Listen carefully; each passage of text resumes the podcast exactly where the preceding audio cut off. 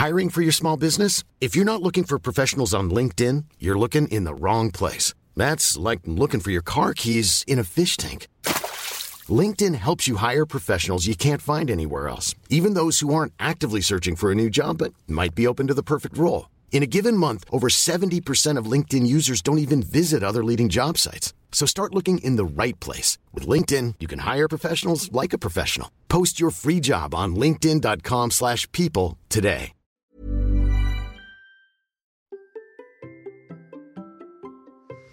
Pouvons-nous tous devenir influenceurs à vivre de notre passion? Eh bien, j'en ai discuté avec mon invité du jour. Allez, c'est parti.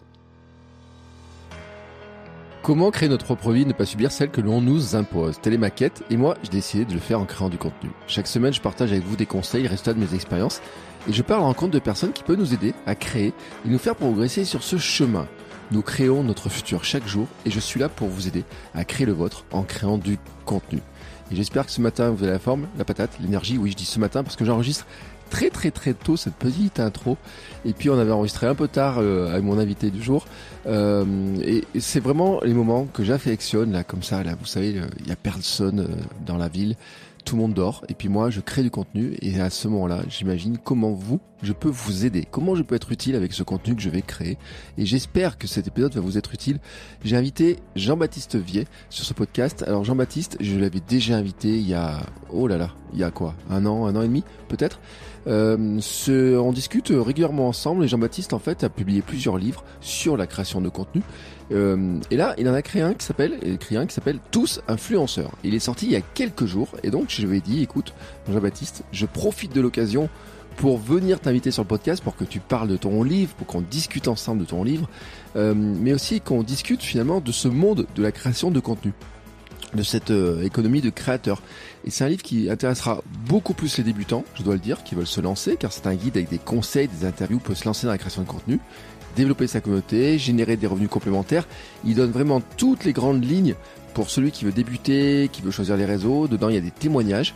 Mais en fait, ce qui m'intéressait, c'était aussi de profiter de euh, faire venir Jean-Baptiste pour discuter de cette fameuse économie des créateurs et des outils que nous avons à nos dispositions. Mais comment, en fait, on peut bah, les utiliser, euh, comment ils fonctionnent, quelles sont les surprises, quels sont les conseils qu'il a pu recevoir. Vous allez voir que notamment euh, on parle d'autres créateurs, d'autres auteurs qui ont pu donner des conseils et que ben des fois euh, il y a des conseils qui sont vraiment qui nous ont vraiment aidé à passer un palier. Hein. C'est un peu le, le, le résumé, ce que je pourrais dire des fois de, de certains conseils, c'est-à-dire qu'ils ne paraissent rien, mais par exemple le conseil de se nicher euh, ou euh, d'accès sur les réels, par exemple, ou alors lui va vous le dire aussi de l'importance de faire des tutos. Bah ça fait partie en fait hein, des, de, de conseils qui n'ont l'air de rien comme ça, mais on se rend compte que des fois, bah, ça permet de multiplier les vues. C'est ce qui permet aussi de, de faire euh, accélérer hein, la visibilité de son compte. Donc on a parlé de nombreux sujets hein, sur les différents réseaux, la puissance des algorithmes, l'obligation donc de se nicher, je le dis, la complémentarité entre les outils, pourquoi? En fait il y a beaucoup d'auteurs euh, de livres désormais euh, qui viennent du podcast, qui viennent euh, de YouTube, pourquoi aussi dans le podcast il y a beaucoup de gens qui viennent de YouTube? Euh, on a parlé aussi de chiffres, j'ai même dit, je vous donne même mes chiffres de revenus du podcast, de combien de chiffres d'affaires j'avais généré l'an dernier, de combien j'en génère un petit peu cette année, parce que c'est des questions que j'ai régulièrement, donc voilà, on en a parlé un petit peu.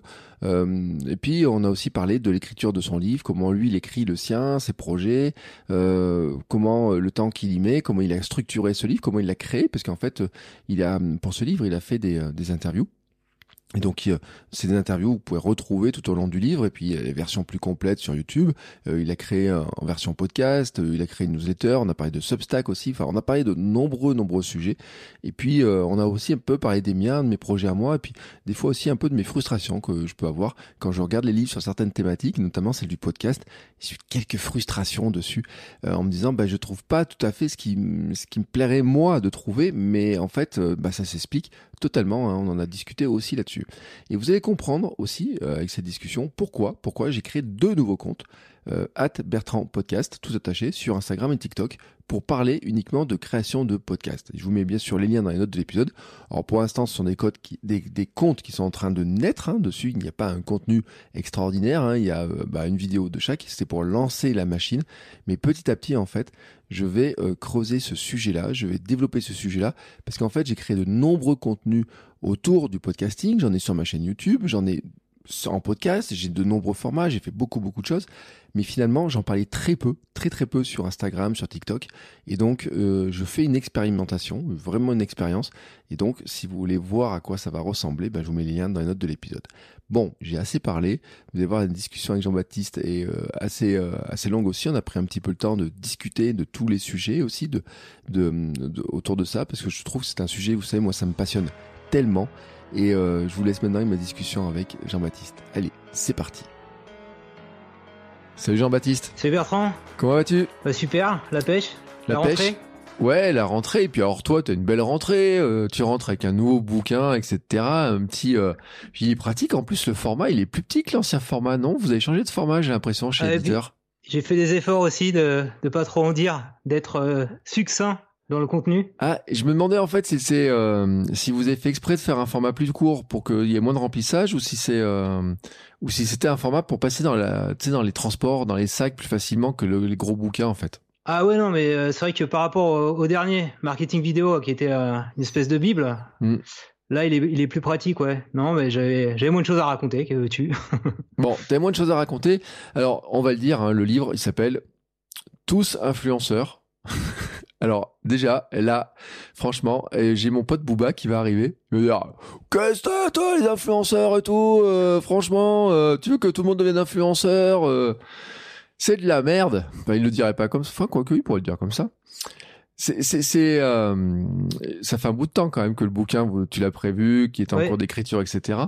ce titre, tous influenceurs, euh, qu'est-ce que t'en penses? Je savais que ça allait être connoté négativement parce que dès les premiers instants du livre, que ce soit dans l'intro, dans le premier chapitre, je euh, j'essaie de bien faire le distinguo en disant l'influence marketing, ça existait avant euh, les stars de la télé-réalité.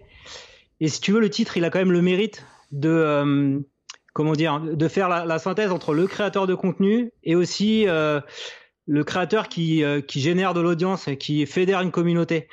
Alors dire tout ça dans un titre, c'est faut être concis dans un titre. Et puis en même temps, l'idée c'était que les gens se projettent.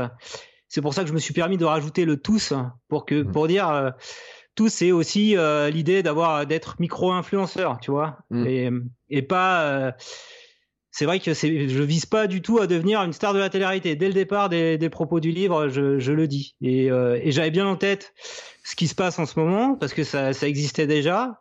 Donc les stars de la télé-réalité qui font des placements de produits, euh, qui sont pas toujours respectueux de, de dire qu'il y a un placement de produit, qui vendent des produits euh, cinq fois pas plus cher parce qu'ils font du dropshipping. Euh, donc ça, j'ai pris tout soin de, de, de le dire et, euh, et d'expliquer qu'en fait, euh, un influenceur, c'est un créateur de contenu qui respecte sa communauté et puis qui derrière, en fait, a une passion thématique. Tu vois, c'est mmh. pas, je parle de tout et de rien. Et, et, et, en fait, sa, sa croissance, sa notoriété, il l'a fait grâce à son contenu. Mais j'avais bien conscience que ça allait un petit peu tiquer et c'était aussi pour attirer l'attention. Il y a toujours ce petit challenge. Quand tu, fais un titre de livre, euh, de, percuter, un peu comme une miniature YouTube, d'être un petit peu, euh, pour reprendre les termes euh, sur YouTube, un peu putaclic. Donc c'est un peu volontaire. Ouais, alors dans le putaclic, et là, franchement, créer des millions de vues sur YouTube, TikTok, Instagram pour vivre de sa passion. Non mais et les gars, alors, enfin, le gars, non, parce que je dis les gars, mais en fait, c'est le gars parce que euh, là t'es tout seul pour lui écrire celui-là.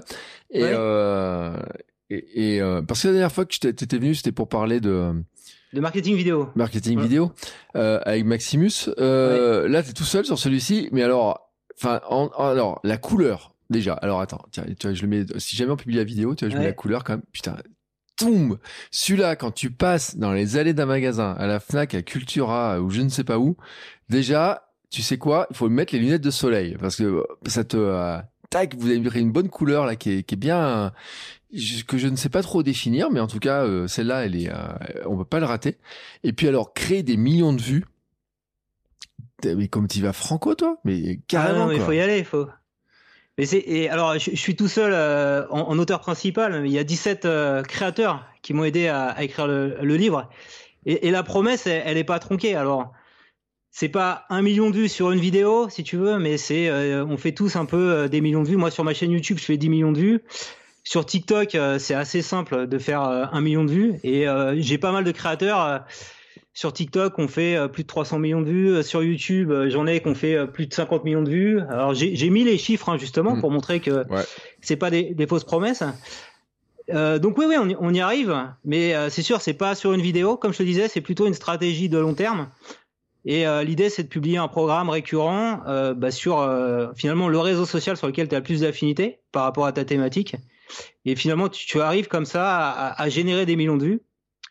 Et des millions de vues, euh, c'est intéressant d'un point de vue publicitaire parce que derrière, tu peux, tu peux la monétiser avec la publicité sur YouTube et, euh, et avec des placements de produits sur TikTok parce que la pub sur TikTok, ça rapporte rien. Et donc, si tu veux, tu es un peu obligé, euh, quand tu es un créateur, de, de mettre en valeur ça. quoi. Comme toi sur ton podcast, tu vas parler, je sais pas, de téléchargement, de stream, 100 000 streams, je sais pas, j'ai vu que tu avais eu des records là récemment en, mm. progression.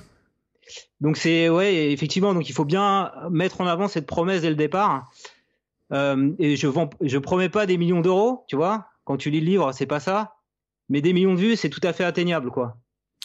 Oui, alors en plus, et je le dis, je plaisante, hein, mais moi le million de téléchargements du podcast, euh, alors de mes podcasts, euh, est atteint, je pense. Hein, ah bah, tu vois Il doit être dépassé. J'ai pas fait le calcul en fait, parce que euh, avec les changements d'hébergeur, les, tu sais, les trucs comme ça, etc. Euh, mais depuis que j'ai changé d'hébergeur, en tout cas déjà, j'en ai atteint. Euh, il y, a, y, a, le demi million était passé sur certains, et donc euh, comme j'avais lancé un hébergeur, il faudrait que je fasse des calculs, mais je pense que le million est effectivement passé. Donc comme quoi, effectivement, je, je, je te je te charrie un petit peu sur l'histoire, mais c'est vrai que le million est faisable. il faut le dire aussi, c'est que certains, et parce que j'ai écouté l'exemple, j'ai écouté des podcasts ce matin en courant comme je cours beaucoup en ce moment, j'ai le temps d'écouter plein de podcasts. Et il y en a même qui le passent sur un seul, le million, qui le passent sur un réel sur Instagram. Ça peut arriver. qui font 10 000 sur leur réel en général, et puis qui ont, il y a un réel qui fait le million. Euh, de sur TikTok, on peut avoir des trucs. Euh, moi sur TikTok, et c'est un mystère des fois quand même. J'ai des vidéos qui font 300 vues, et la vidéo suivante, elle en fait 79 000, 80 000, etc.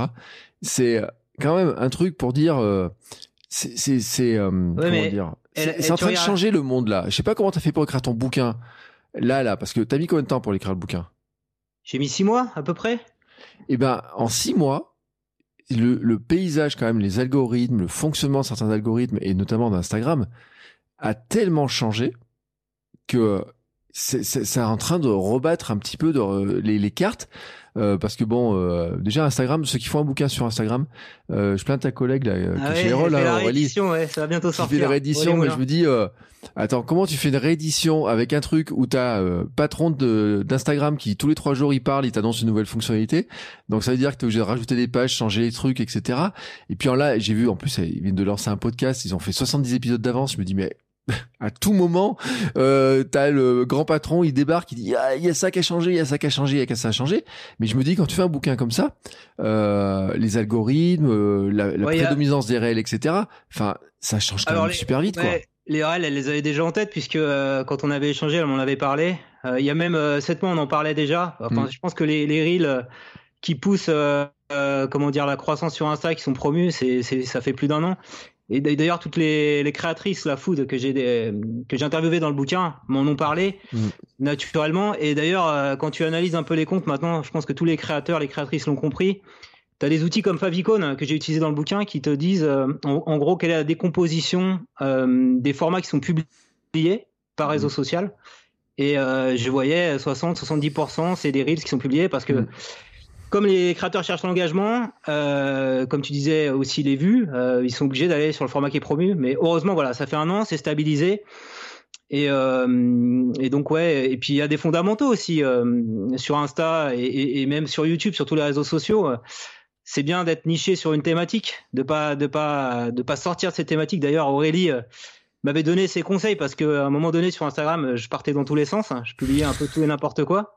Et je, crois que je t'avais donné ce conseil sur YouTube aussi, tu vois. Mm, on, n'est jamais euh, comment On est bon sur son réseau social et puis sur les autres, on a, on a tendance à, à, à faire un peu n'importe quoi. Et, d'où l'intérêt, ce que tu fais toi à côté, un peu de coacher les gens, parce que souvent, euh, on a la vérité en face et on la voit pas sans qu'une personne elle soit derrière nous pour pour nous le dire, quoi. Tu vois. Mm. J'en avais fait l'expérience avec Aurélie qui m'avait dit, euh, ton compte Insta, ça va pas du tout, quoi. Et ça va mieux depuis qu'elle t'a dit ça ou t'as... Ah ouais, ouais. Ah ben je fais plus que des reels maintenant. Dès que je fais des trucs un peu annexes euh, sur mathématiques, la high tech ou la création de vidéos, euh, je mets en story et, euh, et ça va très bien. Ouais, je publie un peu tout et n'importe quoi, mes repas. Alors c'était un moment donné où je suivais un peu tes conseils là sur le running mm. pour pour perdre du poids, etc. Et je me disais pour motiver, je vais le poster, mais finalement ça n'intéressait que moi quoi. Donc je me suis calmé, ouais. Et pourtant, je dois te féliciter parce que tu es marathonien. Ouais. T'as as, fait un changement euh, de vie. Euh, bon, déjà, t'as une très bonne idée, c'est de quitter la région parisienne. Ça, franchement, je pense que t'as as redécouvert la vie. C'est clair, c'est clair. On est bien ici, dans le sud, à Cannes. Bon. Cannes, euh, tu peux faire euh, du vélo pour aller au boulot, tu peux, t'as la plage, t'as le soleil. Franchement, déjà, hein, t'as la piscine? Alors euh, non, c'est chez mes parents qui, qui, habitent euh, dans le Var. Moi, j'ai pas j'ai pas piscine, mais la mer elle est à côté de chez moi. Mmh. Je suis à 3 km, donc euh, on, va à la, on, va à la, mer souvent. Ouais. Franchement, là-dessus, je pense que tu as une super bonne idée. Et puis j'ai vu tes efforts sportifs, marathoniens. Euh, tes 7 minutes de sport, etc. Et là, je dois vraiment te féliciter parce que vraiment, et puis le changement, t'es rayonnant.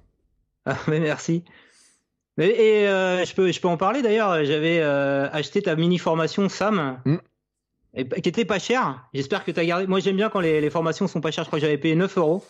Elle est toujours à ce tarif-là. Eh ben, il faut garder parce que franchement, euh, c'est bien 1h30, je crois, de mémoire. Et j'avais, je l'avais pris en audio, donc je l'avais écouté pendant mes, pendant mes running, tu vois. Mm. Ça me motivait. Et, et, je le dis parce qu'il y aura une V2, mais qui restera toujours pas cher. Et puis, euh, je peux même te dire, on est en train de réfléchir à un projet de livre euh, autour du sujet, autour de Sam, et comment euh, justement cette énergie qu'on fait, on peut le mettre justement pour créer du contenu, mais aussi pour devenir entrepreneur, tu vois, ou entreprendre, etc. C'est un truc qui est, qui, qui, est, dans les tuyaux, on travaille dessus. je suis pas tout seul hein, dans l'histoire. Et, et voilà, mais bon, c'est un autre sujet. Hein, c'est un autre sujet, mais en tout cas, je voulais te le dire. Bon, allez, revenons à nos euh, à nos petits moutons là d'influenceurs, etc. Euh, donc là maintenant, tu vois, quand même, il y a plein de gens parce que avant, quand j'étais gamin, moi, le rêve, c'était de devenir footballeur professionnel. Maintenant, quand tu vas dans une classe de collège, je sais pas quel âge ont tes enfants d'ailleurs. 11 ans ma fille et 8 euh, ans mon fils. Bon, là, c'est le moment quand tu commences à leur demander qu'est-ce que tu veux faire plus tard. Ou avant, on disait on veut faire joueur de foot. Il y a eu joueur de basket il y a eu musicien, rocker ou danseur ou euh, Lady Gaga. Enfin, maintenant c'est influenceur. Tout à fait, ouais. Alors, moi, j'ai même vu le truc à un moment donné. Tu disais YouTuber il y a encore 4-5 ans. Mm. Et j'ai vu, euh, en fait, je suis intervenu dans une école euh, à l'IAE Nice, un, master de marketing digital. Donc, les, les, les, élèves doivent avoir 22, 23 ans, un truc comme ça, ou 21 ans. Mm. Et j'étais je, j'étais venu pour leur donner des conseils sur YouTube.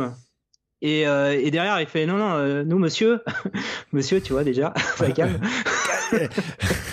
Boum Ah merde Nous, on, regarde Twitch et on, fait du TikTok. Et alors, j'avais pour projet de leur faire faire une vidéo YouTube, et finalement, ça s'est transformé en vidéo TikTok. Et j'ai senti tout de suite euh, comment l'envie. Euh, ils m'ont fait un super truc, si tu veux. Et, euh, et alors, c'était là, je crois que ça a été le déclic. Quand j'ai fait cette rencontre-là, je me suis dit il faut que je regarde un peu ce, que, ce qui est fait sur TikTok. Et j'avais, un peu les, les appréhensions euh, en me disant. Euh, d'ailleurs, tu en as souvent parlé sur ton podcast. C'est un média de jeunes, on fait que de la danse, on fait que du chant. Euh, c'est pas fait pour moi, je vais pas aller là-dessus. Mm. Et j'ai échangé avec un peu des gens, entre guillemets, de mon âge, qui faisaient des contenus sérieux. J'ai fait Ah ouais, tu... Contradico, qui... Monsieur Contradico, qui témoigne dans le livre, mm. Il a, je sais plus, 150 000 abonnés sur TikTok. Et, et je me suis dit Ah, c'est possible alors. Et c'est Ouais, donc, donc ça serait plutôt maintenant le, rêve des jeunes. On pourrait dire TikToker, quoi, si tu veux. Mm. TikToker, carrément. Ou, streamer Twitch. C'est les deux. Ça dépend. Euh, c'est un homme, il va te dire Twitcher, et si c'est une fille, elle va te dire TikTokeuse. Mais euh, tu veux, c'est Monsieur Contradico d'ailleurs. Euh, j'avais écouté dans ton. Tu l'as invité dans ton podcast. Ouais, tout à fait. Ouais. J'étais allé voir ce qu'il faisait, les contenus, etc. C'est vrai que c'est un personnage vraiment à part. Hein. Déjà le look, etc. Il est, il tranche par rapport à mais c'est super intéressant et on mettra les liens bien entendu. Mais pour montrer aussi qu'il n'y a pas que les challenges, les danses, etc. Pour ceux qui pensent que TikTok ça ressemble encore à ça. Enfin, TikTok c'est un réseau social où on peut apprendre beaucoup de choses, on peut faire beaucoup de choses, que ce soit de la cuisine, de la crypto, du sport, du podcast. Alors, je pense quand même qu'il y a des, des, des niches plus porteuses que d'autres. Mais ça, c'est un peu partout. Parce qu'il y a quand même des, des thématiques hein, qui, qui poussent très très fort sur le sur sur ces réseaux-là. Et il faut le dire, hein, dans les thématiques notamment, il y a une thématique forte, c'est autour de tout ce qui est finance, et NFT, etc. Je sais pas si tu en parles dans, dans, le bouquin, mais où il y a beaucoup de questions qui se posaient autour de ça. Et euh, il y a quand même, on se rend compte, moi je trouve, et euh, tu vas pas me dire le contraire, mais que il y a beaucoup de rassemblements de communautés, vraiment de fans sur un sujet, mais qui vient de super pointu, quoi. C'est-à-dire que euh, c'est plus que c'est pas de la cuisine, c'est pas du sport ou quoi que ce soit, c'est vraiment euh, tel type de sport pour tel type de personne, fait par tel type de personne, etc. Ça devient super pointu. Mais comme tout le monde, bah finalement, ça fait quand même des grosses communautés, quoi. Ouais, mais alors c'est l'algo de TikTok de découverte. D'ailleurs, c'est un conseil que je donnerais à n'importe quel créateur pour euh, pratiquer YouTube et TikTok en parallèle, même Insta. Euh, on sait très clairement alors que TikTok, ça va être le plus facile pour émerger mmh. parce que c'est ce que tu disais, je crois en intro. Euh, parfois, ça peut faire 80 000 vues, on ne sait pas comment. Bah si, en fait, on sait parce que la vidéo, elle est poussée à tout le monde. Elle n'est pas poussée à tes abonnés. On s'en fout un peu des abonnés. Et euh, quand elle marche, en général, c'est parce que derrière, il y a des gens qui ont partagé, donc ont trouvé ton contenu intéressant. Tu as été intéressant dans les trois premières secondes avec la bonne accroche. Je crois que tu en parlais aussi dans un podcast. Et, euh, et, derrière, les gens ont liké, commenté, voire partagé. Ça, ça m'a assez impressionné aussi. Et, et c'est complètement corrélé à ça. Le seul truc, c'est d'arriver peut-être. Euh, c'est plus facile si tu as un peu d'abonnés. Parce que tu vas avoir ta fanbase qui va te mettre des petits cœurs, des petits commentaires. Et mmh. ça va un petit peu plus propulser le, la vidéo, mais, mais réellement, par rapport à YouTube, même moi avec mes 66 euh, 000 abonnés, parfois j'ai des vidéos, je sais que si elles flop au départ, c'est fini. Et je me dis, mince, j'ai pas traité le bon sujet. Il faut vraiment que tu restes focus sur euh, le type de vidéo qui est attendu par ma communauté. Dès que je sors un peu du cadre, c'est fini. Alors sur TikTok, tu peux tester. Ce que tu disais, c'est que parfois ça marche pas, parfois ça marche. Mais t'es pas pénalisé parce qu'à chaque fois, ta vidéo, elle est, poussée à tout le monde. Et à chaque fois, on donne ta chance à ta vidéo, tu vois. Mm. Mais tu sais qu'il y a un truc quand même qui est drôle, ce que tu viens de dire sur YouTube. Moi, j'ai deux chaînes YouTube. Elles sont pas grosses, hein. Euh, j'ai 2000 abonnés d'un côté, enfin 2660 d'un côté, 1330 de l'autre. Et véridique, c'était l'autre jour mes chiffres. J'avais la moitié sur mon Hamsters Running Club, j'avais pile la moitié de l'autre. Et bon, c'est une chaîne qui est quand même beaucoup plus récente. Et, euh, et ben j'ai une vidéo. Et c'est une vidéo sur Kipchoge en marathon. J'ai fait une analyse de Kipchoge de son entraînement. Ouais. Et ben, au départ, elle marchait pas. Je n'ai rien changé, mais par contre, on est en train de parler de Kipchoge, tu vois, etc. Et l'algo est en train de monter. Et en fait, pour faire cette vidéo, je le dis, hein, j'ai suivi les conseils de Victor Ferry, qui a, euh, je sais pas combien de chaînes sur YouTube, etc., qui euh, et qui disait, bah, faut se placer sur un sujet qui va à un moment porter, parce que que tout le monde cherche. En fait, ils nous cherchent pas nous, ils cherchent le sujet, les gens. Et ça, c'est un truc, un conseil que tout le monde doit retenir. C'est-à-dire que pour le podcast, c'est pareil. Il y a personne ne cherche Bertrand Soulier, Jean-Baptiste Vier, personne ne nous cherche. Par contre, sur la thématique, les gens vont chercher et là ils vont découvrir après ce qu'on fait et, là ils vont accrocher aux personnalités. Et ça c'est un truc qui est vachement important de se souvenir, mais qui peut expliquer que des fois il y a des contenus, on se demande pourquoi ils se mettent à marcher plus tard, parce que c'est l'actu qui vient les rattraper. Et c'est valable aussi pour TikTok parce que on dit beaucoup oui, les réseaux sociaux, la durée de vie des contenus est très faible. Sauf que sur TikTok, des fois, les trucs, ils marchent 5-6 jours après, quoi. Oui, tout à fait. Bah, pour reprendre l'exemple de, Victor Ferry, il fait ça très bien. À chaque fois, il, va prendre. Alors, ce qu'il faut peut-être rajouter une dimension, c'est euh, tu peux être aussi réactif et, surfer sur un clash qui a, lieu euh, dans, les médias, dans l'actualité. Si on reprend l'exemple du début, là, Booba et Magali Berda, moi, j'ai traité une vidéo sur le sujet. Mm. Euh, et elle, a, bien fonctionné. alors, elle n'a pas explosé, mais elle a fait quoi 4000 vues? Et alors, ce qui est marrant, c'est que euh, y a des mecs de Fun Radio qui sont tombés dessus. Hmm. Il y a un gars et qui m'a contacté et qui m'a dit ouais, on aimerait bien que tu en parles à la radio, etc. Tu me fais un petit vocal d'une minute, tu m'envoies ça et on te le pousse.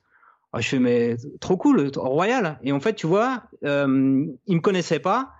Et c'est effectivement en surfant là-dessus parce que euh, alors, tu as, des indicateurs aussi sur YouTube.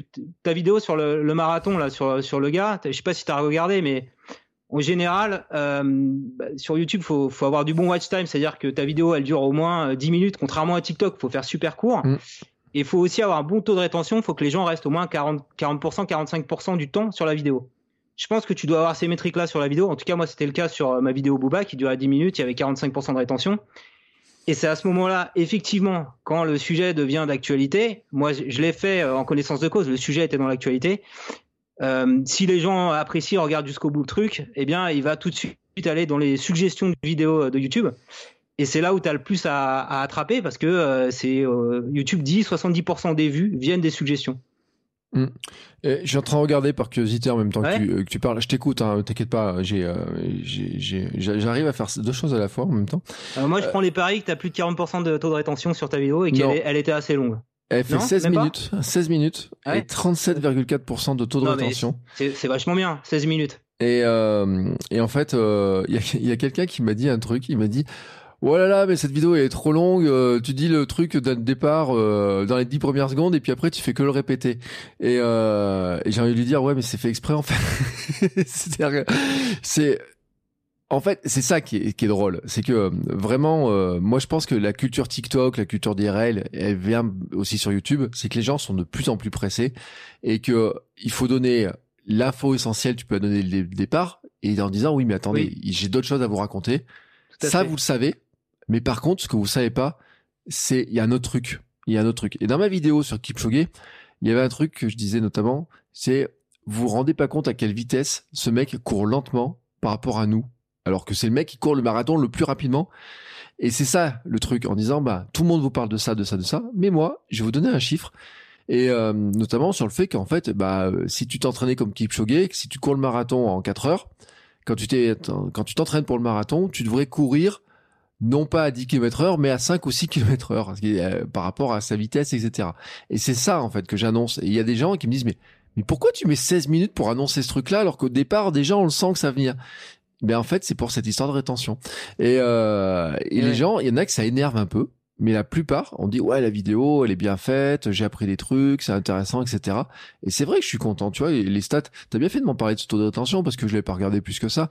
Mais c'est vrai que déjà, au lieu d'avoir une pente euh, abrupte qui descend, ça reste assez linéaire. On voit que les gens, euh, mis à part une fois que les 30% de premiers sont partis, le reste après, ça reste très longtemps. Et c'est ça aussi que regarde les réseaux. C'est-à-dire que euh, ça sert à rien d'avoir une bonne accroche si derrière tu sais pas raconter la suite de l'histoire, quoi.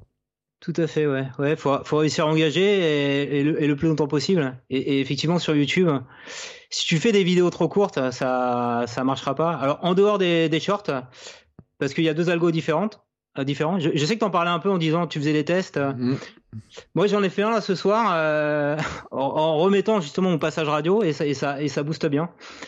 Euh, parce que c'est deux algos différents et c'était pas forcément le cas au début, tu vois. Et euh, d'ailleurs, moi, je me prenais des, des taquets de ma communauté en disant mais pourquoi tu nous fais une vidéo super courte? Parce qu'ils recevaient la notif. Je pense que Google, a, enfin YouTube a fait gaffe à ça et, a vraiment mis ça dans deux entonnoirs différents. C'est pas les mêmes publics, c'est pas consommé de la même façon. Et maintenant, voilà, je, avant j'aurais dit ne faites pas des shorts, mais maintenant, euh, ouais, ça, ça, ça, se tente quoi. Mais il faut arriver au challenge de moins de moins d'une minute. Donc mais remarque, c'est un bon exercice parce que sur TikTok, il vaut mieux faire moins d'une minute euh, si on veut accrocher l'utilisateur. Mais tu sais que moi qui ai des TikTok, euh, ils font 20 secondes et je trouve déjà ennuyeux, même 10 secondes. Et déjà, même les stories, il y a des trucs qui sont... Enfin, les stories sur Insta où à 15 secondes, déjà, j'ai trop ennuyeux, certaines. Alors, des fois, je vois des comptes. Et non, mais attends, et je vais te dire un truc. je sais pas, elle est pas dans ton bouquin, mais je suis tombé sur une, euh, une, TikTokeuse et qui est sur Instagram aussi, qui fait des recettes de cuisine. Franchement, elle avait au moins 20 ou 30 stories pour expliquer comment elle s'était fait arracher ses deux dents de sagesse. Il y a la photo des dents de sagesse. Ouais, avoir ça tout. Il y a eu mal tout. Bon. Et, euh, et à côté de ça, les vidéos sont vachement bien faites et, les gens demandent ça aussi, tu vois. Mais quand t'es pas passionné par la personne et par ce qu'elle fait, bon, c'est un petit peu ennuyeux. Mais par contre, c'est vrai que ça, ça marche quand même les stories. C'est-à-dire que de faire beaucoup de stories, on se rend compte quand même que ça, ça reste un bon, un bon plan quand même. Ouais, et, alors c'est un peu plus libre parce que tu sais que ça va disparaître. Par contre, en termes en termes de reach par rapport à un, à un reel, mm. ça sera jamais aussi puissant et, pareil en termes de découverte. Les stories, c'est vraiment les gens qui te suivent. Donc euh, le corollaire, c'est quand même d'avoir réussi au départ à construire une grosse base d'abonnés euh, sur sur ton Insta, quoi. Oui, parce qu'il faut rappeler pour que les gens quand même se, se mettent bien en tête, c'est que une story s'adresse à ta base d'abonnés alors que le réel, il part à tout le monde. Et il y a des gens qui ont l'impression que c'est un peu la même chose parce que finalement, les formats se ressemblent, c'est du vertical, on peut mettre des petites, euh, des petits badges dessus. On peut même faire des sondages sur les réels maintenant, alors qu'il y a, y a de l'interactivité qui commence à arriver. Mais c'est vrai que là, ça part pas aux mêmes personnes. Et des fois, il y a des gens qui font des stories. Et j'ai envie de leur dire, mais fais-le en réel ton truc. Ça intéresse pas que ta base de fans, ça va intéresser tout le monde. Et ça, c'est un truc que vous devez vraiment garder en tête qui est important. Parce que si vous voulez toucher des nouvelles personnes, bah, les stories, c'est pas le truc qui va toucher de nouvelles personnes. Par contre, les réels, oui. Et les réels, ça peut toucher beaucoup, beaucoup de gens. Si vous regardez les stats, c'est vraiment surprenant. Hein. Il y a des, moi j'ai des réels, ils sont vus par 70% euh, des gens ne sont pas du tout abonnés à mon compte. Alors ça veut pas dire qu'ils s'abonnent. Alors des fois ils s'abonnent et puis ils repartent, etc. Il y a les follow follow, il y a toujours ces trucs-là, etc. Mais ça donne une chance quand même d'avoir des nouvelles personnes qui te découvrent. Et alors, euh, c'est quand même un truc qui est bien parce que, euh, comme tu disais, ça fait des vues, aussi des likes. Enfin, je sais pas, moi, à chaque fois, je publie, j'ai, je sais pas, une cinquantaine, une centaine. J'ai un petit compte. Hein. Moi, j'ai 1000 abonnés. Si je fais le, format plus classique euh, de photos, ça marche moins bien parce que mmh. c'est que les gens qui me connaissent. Et puis parce que aussi, maintenant, Instagram met plus trop en avant que ce soit les photos ou les même les, les, diaporamas. Les comment comment ça s'appelle les diaporamas Les carousels. Les carousels, ouais, voilà. Ouais.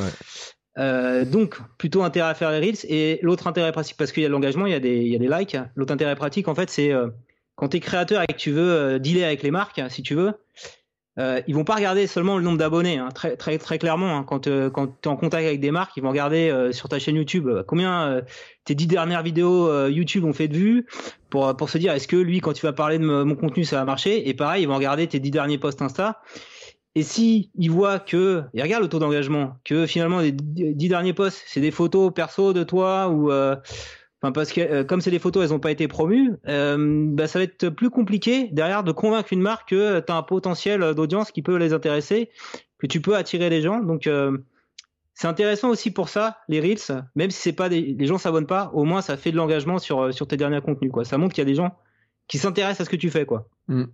Ouais, c'est important puisque il faut le dire aussi, je pense que on va sortir de cette logique du nombre d'abonnés.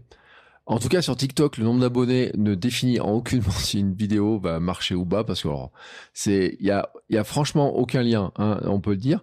Euh, euh, c'est, c'est vraiment un truc qui est différent. Et d'ailleurs, pour revenir à nos fameux influenceurs, ceux qui vendaient de l'audience potentielle en disant, vous avez vu, j'ai 200 000 abonnés, il y a 50% euh, vont voir mon truc.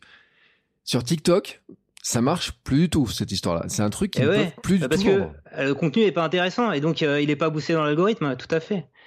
Et ils peuvent que, se servir d'Instagram pour aller. Et alors c'est avec un public particulier, hein. un public qui est quand même très présent sur Internet. C'est les, les, jeunes euh, qui vont suivre bah, les fans qu'ils ont vus à la, télé. Mais, mais c'est c'est une toute petite partie de la création de contenu, hein, très mm. clairement. C'est c'est marrant quand même. Alors dans ton euh, dans ton livre, tu parles aussi du podcast, tu parles de vidéos, tu parles de tout. Il hein, faut le dire parce que on est multi-plateforme, on est multi, euh, on fait, on est multi-tout. De toute façon, on est multi-tout. Je rappelle, j'ai fait un épisode sur le fait que si vous voulez faire un réel, la bonne idée c'est de le faire en dessous d'une minute parce que comme ça vous pouvez le balancer sur TikTok, sur Instagram et sur YouTube Short. Ce qui fait qu'un contenu égale trois destinations. Alors là, en termes de recyclage, c'est quand même royal. Dès qu'il dépasse la minute, YouTube, c'est terminé. Bon, il y a des trucs sur la musique aussi, il faut se méfier, il faut pas mettre la musique dans la vidéo parce que et YouTube en plus ils sont super tatillons, puis c'est les rois du de, de, la détection des musiques etc. Eh beaucoup plus fort que les autres, donc faut un peu se méfier là-dessus. Mais c'est vrai que si on est un peu feignasse, ce qu'on est un peu tous, soyons honnêtes, hein, si on arrive à faire et déjà, on peut être ennuyeux en 15 secondes. Donc en une minute, on peut être très largement très ennuyeux. Hein, donc on, peut le dire. Euh, D'ailleurs, c'est ceux qui seront peut-être un peu déçus, qui se trouvent intéressants. Et quand on regarde les stats, des fois, de certains raids, on se rend compte qu'au bout de 15 secondes, il n'y a plus personne en face. Mais des fois, au bout de 5 secondes, il y a déjà plus personne en face. Euh, donc ça veut dire que il faut vraiment, vraiment, vraiment soigner. Alors ce qu'en copywriting, on appelle le hook, l'accroche. Moi, dans mes formations, j'appelle ça le bang, en fait. C'est-à-dire qu'il faut que ça fasse bang au départ. Un gros bang. Et en disant, euh, faut que tu annonces la couleur, faut qu'il y ait un truc qui accroche. Parce que le premier boulot qu'on a à faire quand même sur ces réseaux, si on veut devenir influenceur ou je sais pas quoi, c'est quand même que, arrête, que les gens arrêtent de scroller, quoi. C'est-à-dire de dire, euh, tac, t'as vu, il y a un truc qui t'intéresse, arrête de scroller, quoi. Ouais, bah, tout à fait, ouais. ouais c'est bah, pour ça que sur TikTok ou, ou, sur Insta, les trois premières secondes sont essentielles que tu peux mettre même un petit titre accrocheur en complément parce que euh, alors sur sur TikTok en général le son est activé mais sur Insta jamais puisque tu comment tu, tu vas plus souvent dans le fil d'actualité que dans l'onglet Reels. Mm. Et donc, c'est c'est bien de, de marquer. Alors, peut-être un truc pour nuancer sur YouTube. Moi, je, je, je, dirais faites les shorts avec parcimonie. Euh, en tout cas, c'est pas les shorts qui vont parce que YouTube il y a quand même un business model audience publicité que t'as pas du tout sur euh, Insta et TikTok. Enfin, la publicité, mm. ça n'existe pas. Si tu veux monétiser sur Insta et TikTok, c'est des placements de produits. Et sur YouTube, euh, tu vas réussir à monétiser des formats longs, des formats classiques 16 neuvième. Mais alors même si un fond short, etc. Euh, par défaut, je crois que tu n'as pas de publicité. Et derrière, tu n'auras jamais le même engagement euh, vis-à-vis de la publicité sur ce type de format où les gens swipe quand ils regardent les shorts que sur une vidéo, comme tu parlais, ta vidéo marathon, où les gens sont concentrés, où il va y avoir des petites. Alors ça agace les gens, hein, les, les petits pré-roll vidéo. Mais euh, maintenant qu'il y en a deux, ça permet aux créateurs de, de, bien gagner leur vie quand ils font, quand ils font suffisamment de vues. quoi. Hmm. D'ailleurs, j'ai même pas regardé combien me rapportait ma vidéo Kipchoge. Euh, ça se trouve, en fait, je suis en train de devenir riche sans m'en rendre compte.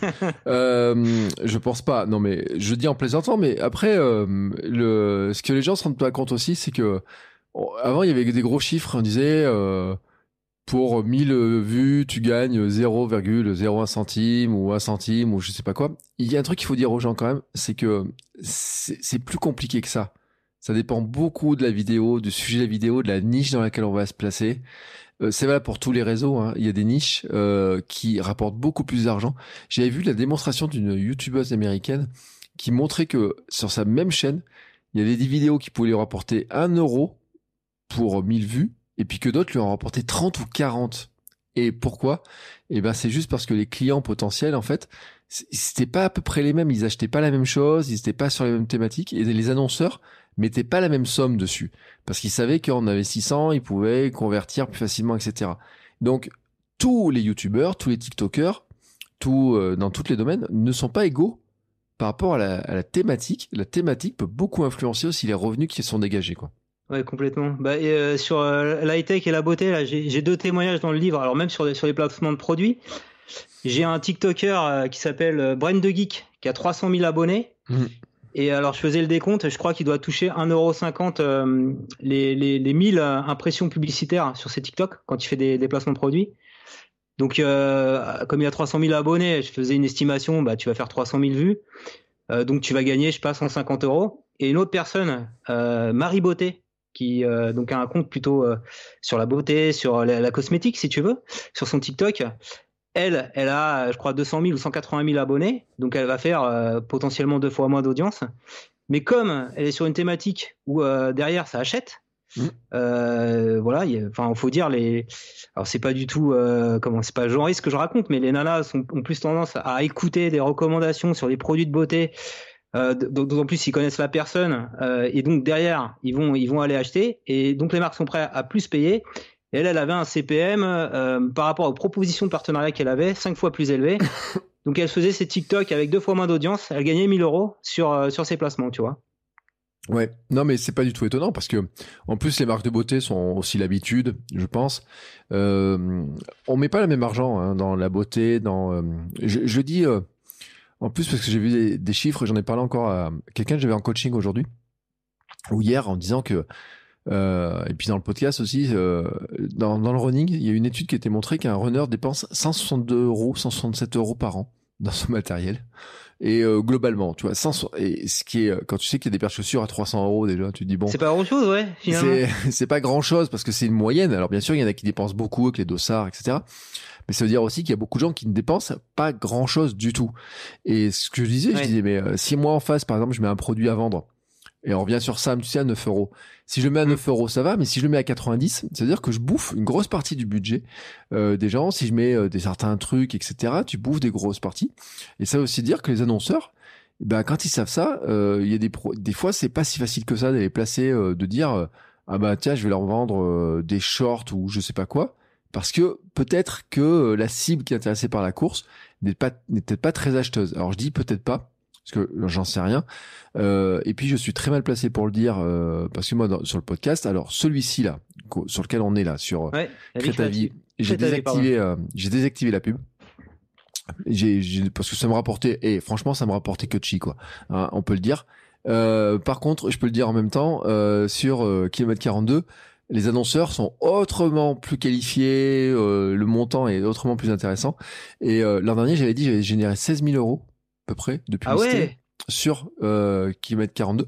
Ah bien. Euh, et euh, cette année, je pense qu'on est parti sur la même base. Alors, il y a eu six mois très très calmes. Mais alors, Combien, combien de streams t'as fait l'année dernière? Un million? Non, pas un million, beaucoup moins que ça. Attends, sur Ah kilomètre ouais. 42, kilomètre 42 euh, était à peine à, a, a eu du mal à dépasser les 10, 13 000, à, 13 000 écoutes à peu près par mois, tu vois, à peu près. A, a eu beaucoup de mal à les dépasser. Ok. Euh, mais on 200 a, un, 000 à l'année? On a un près CPM, ouais, on a un CPM de 80 en fait. C'est la folie, quoi. C'est la folie. vois 80 euros le CPM. 82 euros de CPM. Alors là, l'audience augmente hein, parce qu'elle a doublé. Euh, mais n'empêche que C'est j'ai les chiffres euh, officiels pour le sur ta thématique sur le podcast? Alors c'est en fait c'est euh, je, je dis c'est ma sur la régie c'est à peu près sur les régies euh, podcast on part sur ces CPM là. Alors il y en a des petits malins qui essaient de faire baisser les prix, il y en a certains qui négocient, qui mettent des 60 etc. Il y en a qui sont plus haut que ça encore. hein, je, te, je te garantis. Euh, quand tu vois les CPM sur YouTube, tu te dis mais waouh. Et euh, tu, tu, c'est vrai que le- moi j'ai connu l'époque aussi tu sais j'ai fait beaucoup de web où euh, Ouais. il y avait des CPM sur le web qui étaient très élevés avant même au début de Google AdWords, AdSense et compagnie là. Il y a un mois, par exemple, sur, il y a très longtemps, très très longtemps, on avait payé l'ordinateur de ma femme en trois semaines de pub sur une page. Ah bien. Tu te rends compte? Maintenant, c'est infaisable. Euh, sauf si tu génères des millions, des millions de vues, etc. Et en plus, c'est une vidéo volée. Alors, je, je le dis, mais vraiment, c'était un truc, un truc de dingue. Euh, c'était passé pendant un été, pendant une, euh, les vacances, etc. Une grosse audience, mais avec une pub qui était, deux pubs qui étaient placées dessus et qui rapportaient beaucoup. À l'époque, la pub rapportait beaucoup. Donc, je me fais pas d'illusions non plus sur le fait que le podcast rapporte. Il y a un moment donné, ça va finir aussi par baisser les tarifs. Et pour l'instant, sur, on a des, des, des trucs assez élevés. Et euh, mais par contre, des annonceurs que, tu vois, moi, j'ai eu euh, euh, l'an dernier Nike, Adidas. Ouais. Et en ce moment, il y a Dacia, euh, Club Med, tu vois, des, qui sont sur kilomètre 42. Donc, c'est quand même des annonceurs, tu vois, où tu te dis, bon, il y a des, des budgets qui sont intéressants, où ils viennent tester des trucs, ils vont voir des trucs, ils vont tester.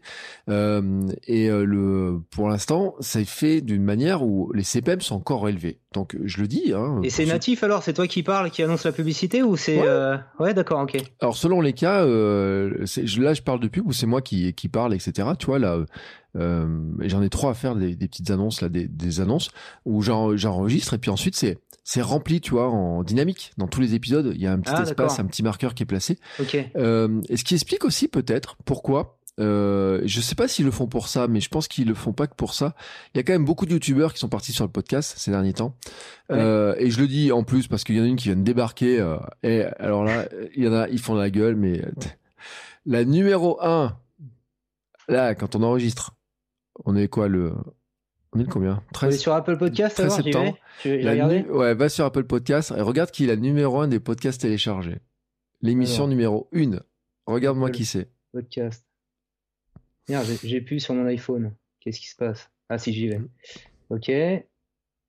Je quoi Dans Explorer, c'est ça? Dans les classements, euh, ouais, dans Explorer, dans les classements. Enjoy Phoenix, c'est ça? Enjoy Phoenix, qui Ah, a Magellan. débarqué la semaine dernière. Et c'est pas elle alors en plus, parce qu'elle est, elle est produite par Magellan. Si, si, C'est Enjoy. Phoenix. Enjoy Phoenix a débarqué la semaine dernière dans le podcast, avec produit par Magellan, etc. Ouais, Et bah, ça. elle débarque, bam, numéro 1. Mais alors, elle était devant toutes les émissions de radio, etc. Et euh, bien sûr, elle a une communauté YouTube qui est énorme. Ouais, ça sert hein, YouTube. tout le monde, tout le monde a débarqué. Et en fait, on voit plein de YouTubeurs qui font du podcast maintenant. Et ben voilà, et donc c'est pour ça peut-être t'as des podcasteurs aussi qui décollent pas assez, qui font le switch, qui se disent faut que j'aille faire ma, mon branding, ma notoriété sur, sur YouTube, non? Bah oui, parce qu'en fait, il y a une question qui se pose et que beaucoup de gens se posent, c'est de se dire, et moi je le fais sur Kilomètre 42, les épisodes de Kilomètre 42, je les balance sur la chaîne YouTube du Hamster Running Club, Ouais. mais je les balance, tu sais, avec une petite vague là, en automatique. Ouais. Et l'autre jour, je me suis dit, ouais, mais ça rappe- il y a jamais personne qui regarde. Je, je me suis dit, il y a jamais personne qui regarde. La première journée, l'autre jour de l'épisode, il fait 100 vues.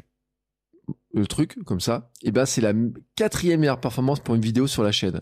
Alors sur le coup, tu sais, j'ai tilté, j'ai dit, putain, mais merde quoi. J'ai été sur le point d'arrêter, puis d'un coup, j'ai une bonne performance. Et en fait, ce qui s'est passé, et là, la rétention, etc., c'est que derrière, c'est tellement mauvais que pendant la première journée, Ah euh, oui. YouTube l'a montré, et Ah puis que derrière, ben, les gens, ils se rendent compte que c'est qu'une vague. Tu vois, que c'est pas très intéressant, et ça colle pas très, pas Non, vraiment faut- au format. Ouais, faut pas mettre le podcast direct. Et puis la vidéo, à la limite, je, crois que c'est Mathieu Stéphanie, la génération de It Yourself. Il le fait bien sur les sur les reels ou sur les TikTok. Mm. Il met vraiment les punchlines de ses invités et, ça joue comme c'est un invité qui est souvent connu. Mm. Euh, bah, les gens vont, vont s'arrêter, vont regarder. Et donc, il faudrait réussir en fait sur les épisodes longs euh, que tu peux avoir à essayer d'extraire. Euh, je sais pas, alors YouTube c'est au moins 5 minutes, hein, une petite partie, quitte à réussir, mais c'est du boulot à monter en fait ton, ton podcast pour mettre que les meilleurs moments quoi. Ouais, et le problème c'est que ça fait, alors c'est ça qui est intéressant, mais il faudrait filmer tous les trucs. Euh, mm. Il y en a que je fais par téléphone, il y en a que je fais euh, beaucoup, je les fais en plus euh, juste en, en pur audio, euh, vraiment pur audio. Euh, ou certains, j'utilise même pas la vidéo. Donc, mais c'est vrai que on le voit aussi hein, sur les beaucoup de podcasts. Je pense, comment il s'appelle J'ai perdu son nom. My Better Self.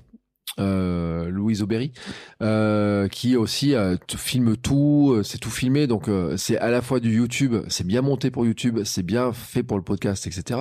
Et c'est vrai que dans ce cas-là, ça fonctionne. Mais les petites waveforms et compagnie, c'est comme sur d'ailleurs les réseaux sociaux. Ces waveforms, à une époque, moi j'avais un abonnement à Headliner. Et l'autre jour, je me suis fait la remarque, je me dis, mais j'ai Headliner sur ma plateforme qui est liée à Cast. J'ai gratuitement Headliner pour générer des petites vagues. Je crois que ça fait au moins un an que je les ai pas utilisées. Parce que je me rendais compte qu'à chaque fois que je mettais ça sur Instagram, il y avait personne personne qui réagissait, qui regardait, qui faisait quoi que ce soit. Ouais. Ça ne marche pas. Même en réel, ça marche pas. C'est alors, si, euh, les gens pourrais, veulent autre chose, quoi. Tu pourrais faire quelque chose, c'est euh, essayer d'illustrer ça avec des images qui défilent en lien avec ce que tu racontes. Mm. Alors, je sais pas s'il y a un logiciel magique qui sait faire ça. Mm. Et, et sous-titrer avec CapCut, mm. euh, ça, ça, se fait bien, quoi. Tu peux faire des, des bons sous-titres impactants et les gens vont accrocher. Je pense qu'il faut mettre combinaison visuelle et, et sous-titres et ça, et ça pourrait le faire. Mais c'est vrai que les vagues, c'est pas très intéressant.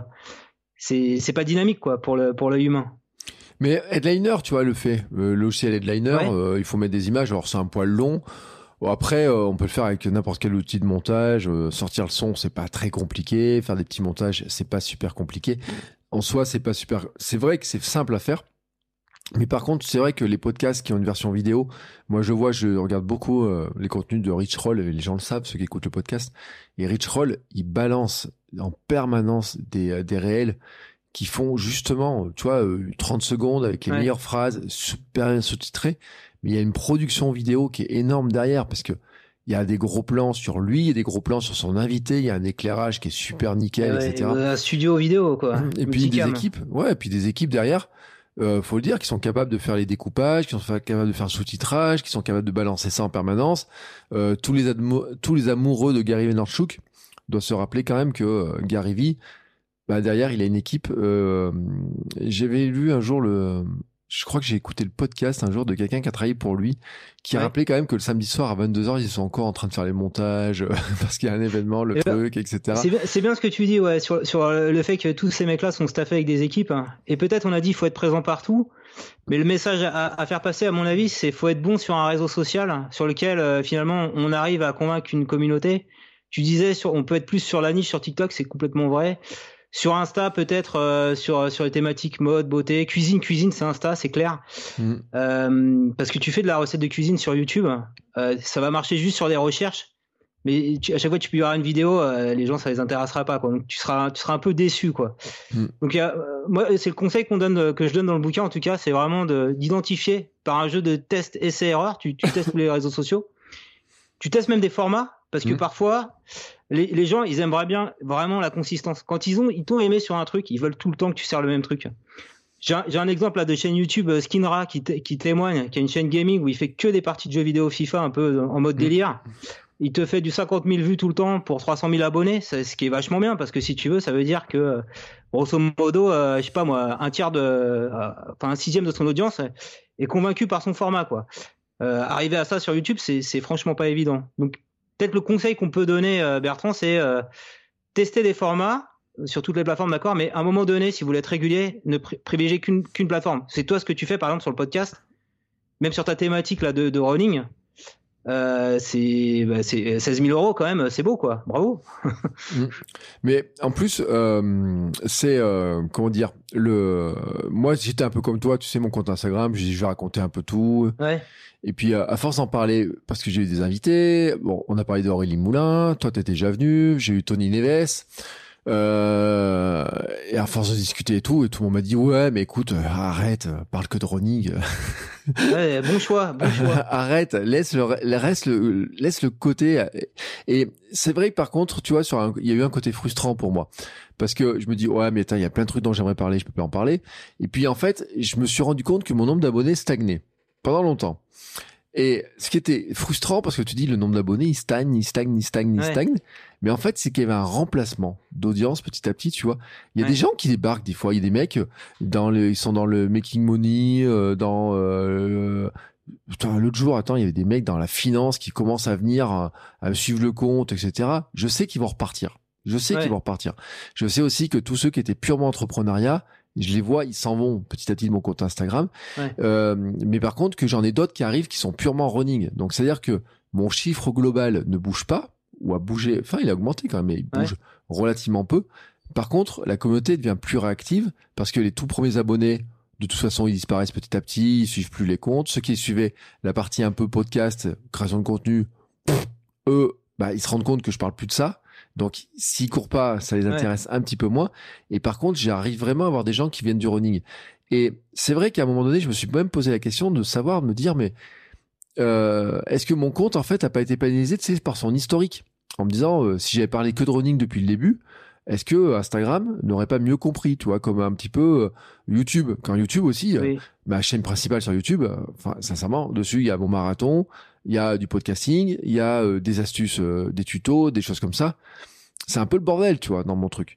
Et quand je dis en plaisantant que ma deuxième chaîne, qui est plus récente, grossit plus vite que la première, c'est que aussi, je pense que YouTube la comprend mieux. Ils, ont mieux compris à qui je m'adressais, je pense. Ouais, c'est sûr. Bah, euh, tu le vois dans les analytics de YouTube maintenant, les, contenus que tes, abonnés regardent aussi. Et ça, ça te donne des indications. Et, tu vois aussi une, autre bonne indication à regarder, c'est les comment les top vues que tu as sur tes vidéos en 48 heures. Mm. Et, et, alors sur YouTube, c'est très flagrant. Enfin moi, si je prends ma chaîne qui est, qui est tech, mais aussi je parle beaucoup de montage vidéo, mm. j'aurais presque intérêt à faire que des, des, vidéos sur le montage vidéo parce que c'est ce qui marche le mieux, quoi. Ouais. Et, et, malheureusement, alors je, je, comprends ta frustration, mais c'est ce que veut l'audience et c'est ce que veulent les algos, cette consistance. Et on a, en tout cas, on a intérêt un petit peu à garder, garder ça. Et sinon, euh, ouais, le risque, c'est de flopper à chaque fois, quoi. Mm. Mais tu sais que je m'étais euh, l'autre jour en train de courir. Donc je le disais, je, à ce moment, je suis entre 10 et 12 heures d'entraînement par semaine hein, en course. Donc ça laisse le temps de réfléchir quand même. Hein. Il y a des trucs, tu te dis, bon, je pourrais faire ça, je pourrais faire ça et tout. Et l'autre jour, j'ai réussi à m'auto-convaincre, une sorte d'auto-hypnose de, moi-même, tu sais. Euh, parce que je dis ça parce que là, te, on enregistre le 13 et le 14, j'ai un épisode sur l'hypnose qui sort sur Kilomètre 42. Et euh, donc, euh, les gens l'auront déjà écouté quand euh, cet épisode-là va sortir, mais... Et euh, je, je, me suis rendu compte que j'étais dans mon monde, tu sais, dans mes pensées, que je, les kilomètres passaient sans que je me rende trop compte. Et puis, j'arrive à la maison et en me disant, bah tiens, je vais créer un nouveau compte TikTok qui va parler que de podcasting. Puis je me suis ressaisi, je me suis dit, mais est-ce que vraiment tu vas mettre du temps à le faire? Mais pourquoi j'en suis arrivé à cette euh, logique-là? C'est de me dire qu'en fait, j'ai des formations en podcast, j'ai du coaching en podcasting, en entrepreneuriat, etc. Et que si je veux profiter de la puissance des réseaux pour en parler, je vais pas le mettre sur mon compte où je parle de running. Je ne peux, je n'ai qu'une solution, c'est de créer un compte qui soit dédié à ça et qui soit vraiment 100% niché là-dessus. Complètement. Et d'ailleurs, commence maintenant parce que tu vas grossir. Et puis si demain tu as un projet, je sais pas, tu parlais d'un bouquin, hmm. de le vendre, et eh ben tu auras le relais euh, tout trouvé sur ton TikTok. Alors ça y est. Alors tu vois, alors moi j'ai réussi, j'ai réussi à m'auto-convaincre qu'il fallait, tu vois, dans ma seconde séance d'auto-hypnose du lendemain, j'ai réussi à m'auto-convaincre que c'était une très mauvaise idée parce que ça allait me faire passer du temps, perdre du temps. Et là, tu viens de me remettre une étoile. Ah non, c'est pas une perte de temps, je pense, de créer une communauté. Si si si euh, si t'as le savoir-faire, ça va hmm. intéresser les gens c'est long, tu fais ça à côté, de façon sporadique, sans, mm. contrainte. Ça mm. marche, ça marche pas, et tu seras vachement content si ça marche. Mais en fait, tu as raison parce que tu sais, euh, souvent, je fais des vidéos euh, sur le sujet. Je fais, j'ai fait des des shorts pour euh, sur le thème du podcast. Et ces shorts, en fait, c'est vrai que j'aurais pu les mettre directement sur de l'Instagram si j'avais un compte Instagram et un compte TikTok dédié au podcasting. Ce qui m'a refroidi un petit peu, c'est que j'ai vu un compte américain sur le podcasting sur TikTok mais alors, le mec, ils ont quand même un gros site. Ils font de la production, ils font des jolis trucs, mais des fois, ils ont que 100 vues sur leur, sur leur, sur leur vidéo. Ouais. Je me dis, il y a un truc qui prend pas. Alors, je sais pas ce qui prend pas chez eux, pourquoi, mais je me dis que c'est pas parce que ça prend pas chez eux que ça prendrait pas chez moi. Ouais. Il peut y avoir quelque chose, il peut y avoir un truc en disant, bah, tiens, si je suis le premier en francophonie, peut-être. On sait jamais sur un malentendu, comme diraient les, euh, euh, Jean-Claude Duss, ça peut marcher quoi cette histoire. On sait, on sait pas. Donc t'as raison. Tu vois, je vais suivre ton conseil parce que tu vois, et à chaque fois que je t'invite, je suis tous tes conseils. Et ça marche ou pas? Sur moi Bah écoute, euh, ma chaîne YouTube se porte mieux depuis que j'ai suivi tes ah. conseils en disant il faut un petit peu la, la, la, la spécialiser. Euh, mon compte Instagram se porte mieux aussi depuis qu'Aurélie Moulin m'a dit un peu le même conseil qu'à toi, tu vois. Euh, parce que sans qu'il y paraisse, je vous fais parler, je discute, mais tu vois, je, je glane des conseils tu vois, ton bouquin, je dis pas que je l'ai lu de A à Z, hein, mais tu vois, j'ai feuilleté, j'ai regardé. Ce que j'aime bien en fait, et c'est ce qui est intéressant, c'est les témoignages.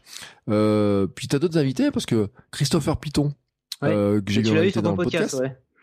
Christopher Piton, pour ceux qui sont sur euh, sur LinkedIn, enfin, il faut lire Christopher Piton parce que en plus, il, alors sur son LinkedIn, il fait des tests, il fait des détails, il, il change son contenu, c'est super intéressant par rapport à ce qu'il met dans son bouquin il a, il a vachement évolué. Il y a, il y a beaucoup de trucs sur lesquels il a, il a évolué. Il fait des tests. Il se lâche un peu plus aussi sur le souci du détail et tout. C'est vraiment super intéressant. Euh, Alexandre Zermati, hein, aussi. Ouais, et tu sais que je voulais t'avoir hein, dans le dans le bouquin. ouais, je sais, mais eh, le, jour où, enfin, ça, ça, ça collait pas en fait. Je sais pas. Et puis. Alors je te dis, le, bouquin, le, le, le problème c'est qu'il faut aller. Alors je sais que c'est un temps long, mais faut faut faut euh, comment faut faut enchaîner en fait. Mmh. Enchaîner parce que quand tu as 17 invités comme ça, euh, et tu as des allers-retours, parce qu'il faut qu'ils valident leur texte et tout, tu es obligé vraiment d'être dans, d'enchaîner quoi, tu vois Ouais, mais tu sais, ça, ça, ça, sera juste dans la version 2 que tu vas faire, voilà. la réédition. euh, en page, euh, tu mettras en page 136. Euh, je, je, te dis ça au pif, mais j'en sais même pas où c'en est. Euh, mais en fait, c'est vrai que, et je comprends, parce que 17 invités quand même. Ouais à tous discuter avec eux, faire les retranscriptions, euh, échanger, les inscrire, les insérer et tout. C'est quand même un, gros travail. Hein, on en avait parlé comment t'écrivais tes bouquins, on en avait parlé dans l'épisode précédent. Je mettrai un lien parce qu'on va pas en reparler. Ouais. Je pense que tu as utilisé la même méthode de toute façon, hein, avec un à peu près. Ah, pour la transcription, ouais, tout à fait. Bah, on fait euh, au téléphone ou conférence Zoom hein, parce que c'est plus sympa de voir les gens s'ils ils sont ok. Certains on les a fait en live sur YouTube, tu vois, c'est ce qu'on avait fait. J'aurais voulu t'avoir dans mon live. Ouais.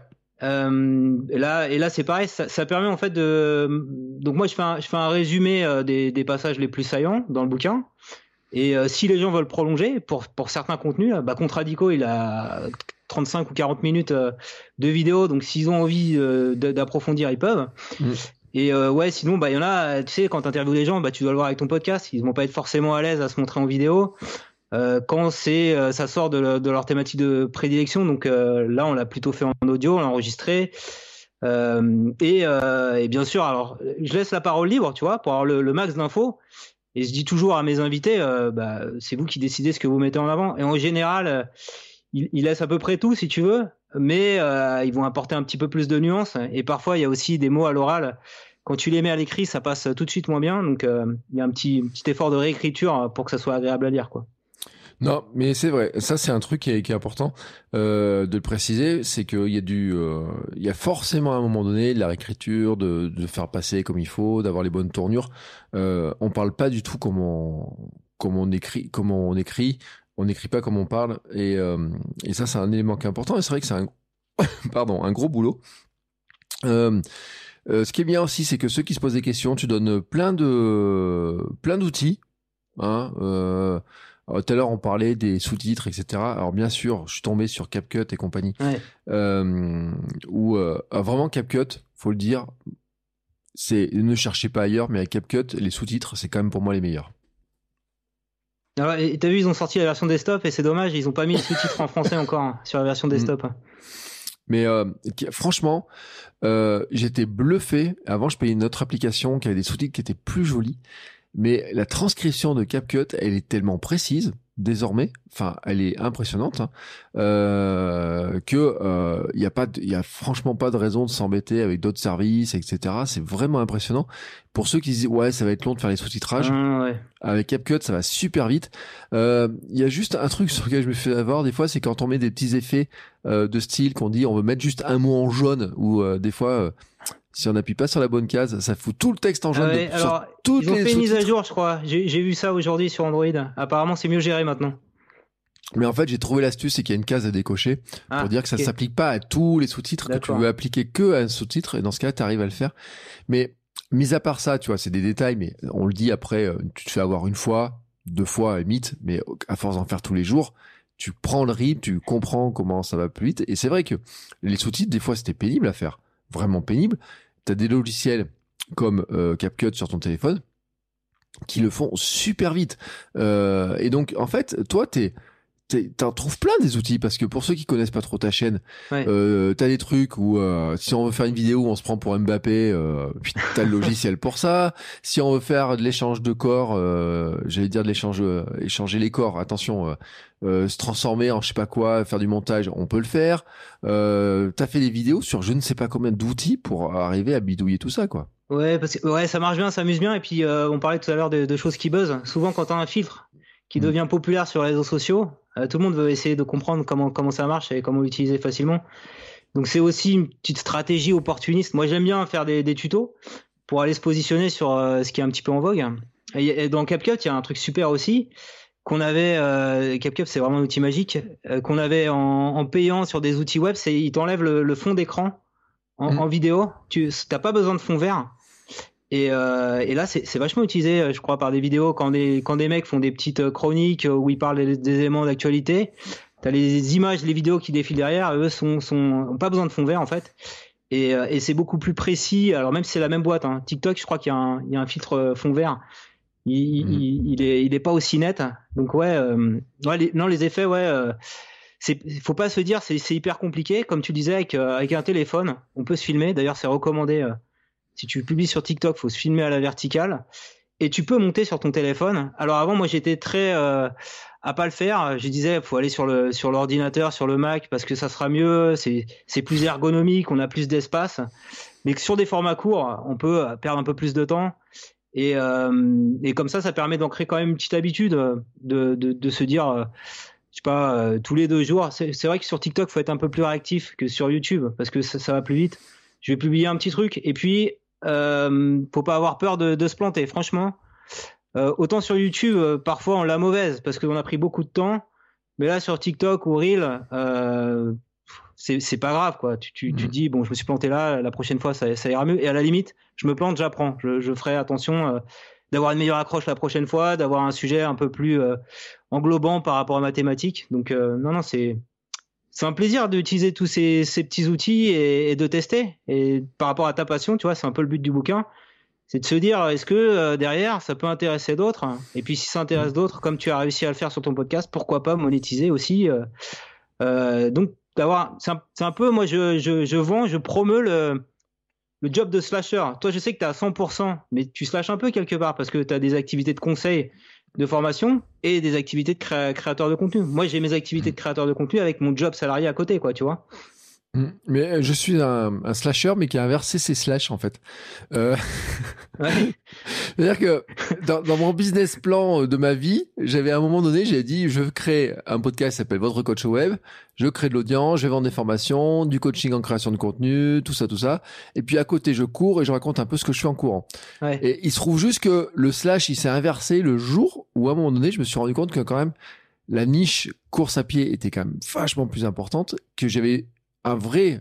euh, et c'est ça, je pense que les gens, faut qu'ils se- il faut qu'ils se rappellent de, de, de ça, parce que moi, c'est vraiment ce que j'en ai retenu. C'est-à-dire que mon histoire personnelle, avec ma perte de poids, la reprise du sport, comment je le raconte, le marathon, les péripéties, tout ça, ça parle vraiment aux gens. Ouais, Alors que la partie création de contenu, elle parle moins aux gens, sauf quand je me mets à commencer à raconter un petit peu ces histoires de, bah oui, euh, euh, finalement, ça peut se monétiser, oui, on peut faire ça, on peut faire ça, etc. Où là, je vois, tu vois, qu'il y a, j'ai, j'ai, les, les gens le savent, j'ai infléchi beaucoup quand même le, le contenu de, par rapport entre votre coach web et Crée ta vie, qui c'est le même podcast, mais qui a changé de nom et un petit peu de, de tendance Ouais. c'est un petit peu, il y a un changement qui est vraiment, vraiment perceptible et, qui est, euh, et que les gens se sont rendus compte, parce que ceux qui sont sur Patreon le savent très bien et je leur explique pourquoi ça se passe comme ça. Mais c'est vrai que la, niche peut tout changer. Je dis pas que dans la niche podcasting, euh, je peux pas euh, faire plus de choses parce que je vends des coachings en podcast, en podcasting. Et euh, rien que cette semaine, j'ai été étonné du nombre de contacts que j'ai eu dessus en me disant, bah, j'ai même envoyé, tu sais, un- un de mes coachs, je lui dis, mais je comprends pas d'où ils viennent en fait. Il faut que j'arrive à creuser un petit peu d'où ils viennent, etc. Il y a des surprises qui peuvent arriver euh, aussi en me disant bah tiens pourquoi d'un coup? Et puis après en réfléchissant, je me dis oui mais je me suis mis à plus parler de mes offres, plus à parler de ça, un peu plus de présence à tel endroit, sur tel ou tel sujet, etc. Et c'est là tu vois avec ce cheminement là que ces histoires de dire ah mais si je crée un compte Instagram et un TikTok spécifique au podcasting, si ça se trouve ça serait pas un mauvais plan sur le long terme, même si il dépassera jamais. Et le but du jeu, et je trouve qu'il y a un truc qui est bien sur Instagram, et je sais pas ce que t'en penses toi, c'est le fait qu'ils aient supprimé l'histoire des 10 000 abonnés pour avoir le. ah, le swipe up, ouais, le lien. Ah, c'est plus un swipe up, c'est un lien maintenant. Vraiment, c'est bien d'avoir fait ça, ouais. Et je trouve que ça a assaini, en fait, euh, beaucoup de jeux, parce que maintenant, t'as pas beaucoup d'abonnés, t'as le swipe, t'as, plus swipe up, t'as le lien, mais t'es plus obligé d'avoir ce truc des 10 000, en fait.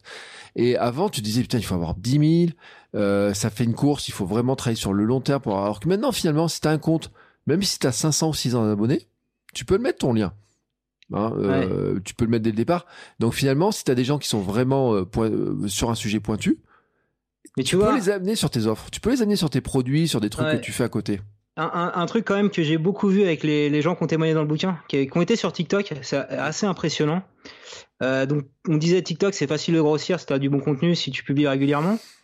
Tu vas pouvoir faire grimper ton compte TikTok et en fait les, les, les TikTok tu enlèves le, watermark tu les publies en reel sur Instagram sur un compte le même compte thématique à la rigueur.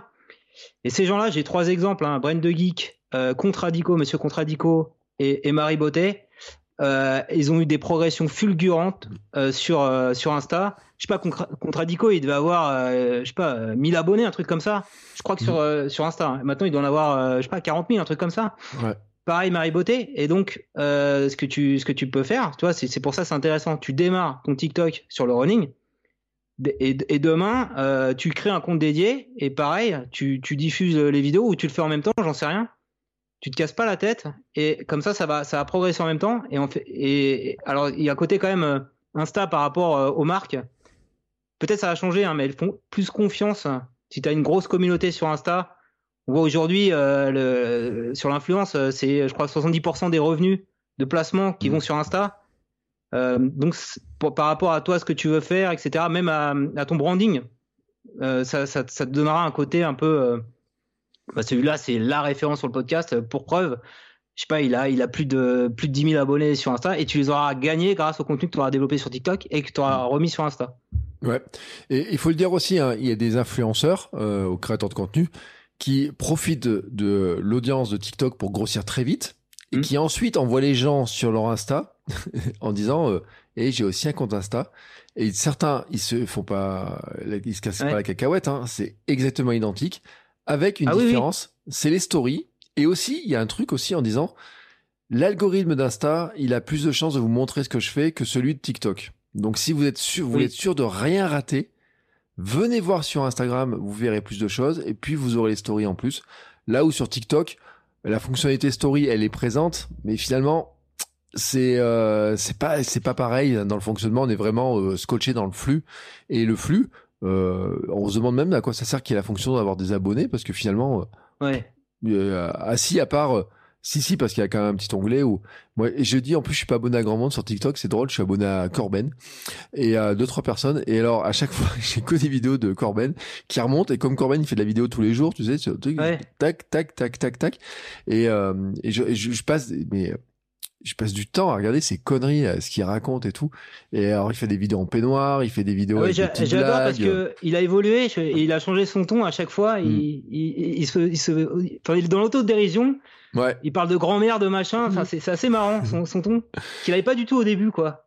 Ouais, mais en fait, il devient, il devient marrant. Euh, alors, je dis pas qu'il l'était pas avant, mais il n'était pas dans son contenu, sur son blog et tout. Hmm. Et euh, je pense que il y a, y a un truc aussi qui, qui, qui, est intéressant chez Corben, c'est que euh, il est sur Twitch. Et en fait, il écrit ses articles en direct, il discute beaucoup de la présence sur Twitch, etc. Et je trouve que il y a quand même une espèce de complémentarité globale dans l'histoire. C'est que euh, c'est vrai que sur Twitch, il y a aussi des gens, on a des habitudes qui commencent à se faire, et même des gens qui commencent à travailler en direct. Euh, il y a des thématiques. L'autre jour, quelqu'un m'a dit, mais est-ce qu'on pourrait pas mettre du running sur Twitch? Je dis, bah probablement oui. Et en fait, j'ai un exemple. tu vois, il y a, y a des mecs, tous les dimanches soirs, il fait ses comptes rendus de courses et tout sur, sur Twitch en live et il a du monde, etc. Et donc. Euh, c'est dur euh, Twitch quand même, hein, parce que j'en je, ai interviewé là quelques-uns qui font, mm. qui font des lives sur YouTube, qui ont essayé. C'est pas, c'est pas évident. C'est comme Insta. Euh, alors, sauf que Insta maintenant, y a, tu peux être découvert grâce à tes reels. Faut avoir déjà une grosse, grosse base d'abonnés. Mm. à moins d'être dans le gaming, et euh, d'être euh, d'être comme un ouf tout le temps sur Twitch quoi en fait. Ouais. C'est pas facile hein, franchement et je sais pas c'est assez déprimant. Moi j'ai pas j'ai pas tenté mais euh, parce que quand tu fais un live quand même l'enjeu c'est qu'il y a des gens qui soient connectés. Bah oui. Hein et donc démarrer avec zéro viewer c'est c'est pas très motivant en fait. Et, et, en fait, en plus, Twitch, le, je, je trouve après qu'il y a une, une, culture Twitch qui est qu'il faut appréhender, qui est un peu différente. Il y a les bots, il y a, il y a des trucs, des plats, d'en mettre des il faut trouver aussi des gens qui vont modérer quand tu commences à grossir. Enfin, c'est quand même une mécanique qui est, qui est un peu spéciale. Euh, c'est, comme je le dis encore une fois, c'est pas trop les logiciels parce qu'il y a beaucoup de gens qui se disent ouais, mais les logiciels, ça peut être compliqué, etc. Comme tu le montres très bien dans ton bouquin, c'est pas les logiciels le vrai problème parce qu'en plus tu peux aller sur Twitch avec des outils gratuits. Euh, tu prends OBS, euh, tu peux faire. Ouais, mais, et même ils ont euh, leur propre outil maison natif où tu peux diffuser. Tu le télécharges et tu diffuses, ouais. Voilà, c'est comme euh, sur euh, faire des, des réels, euh, faire du montage vidéo sur ton téléphone, t'as même pas besoin d'avoir une application payante.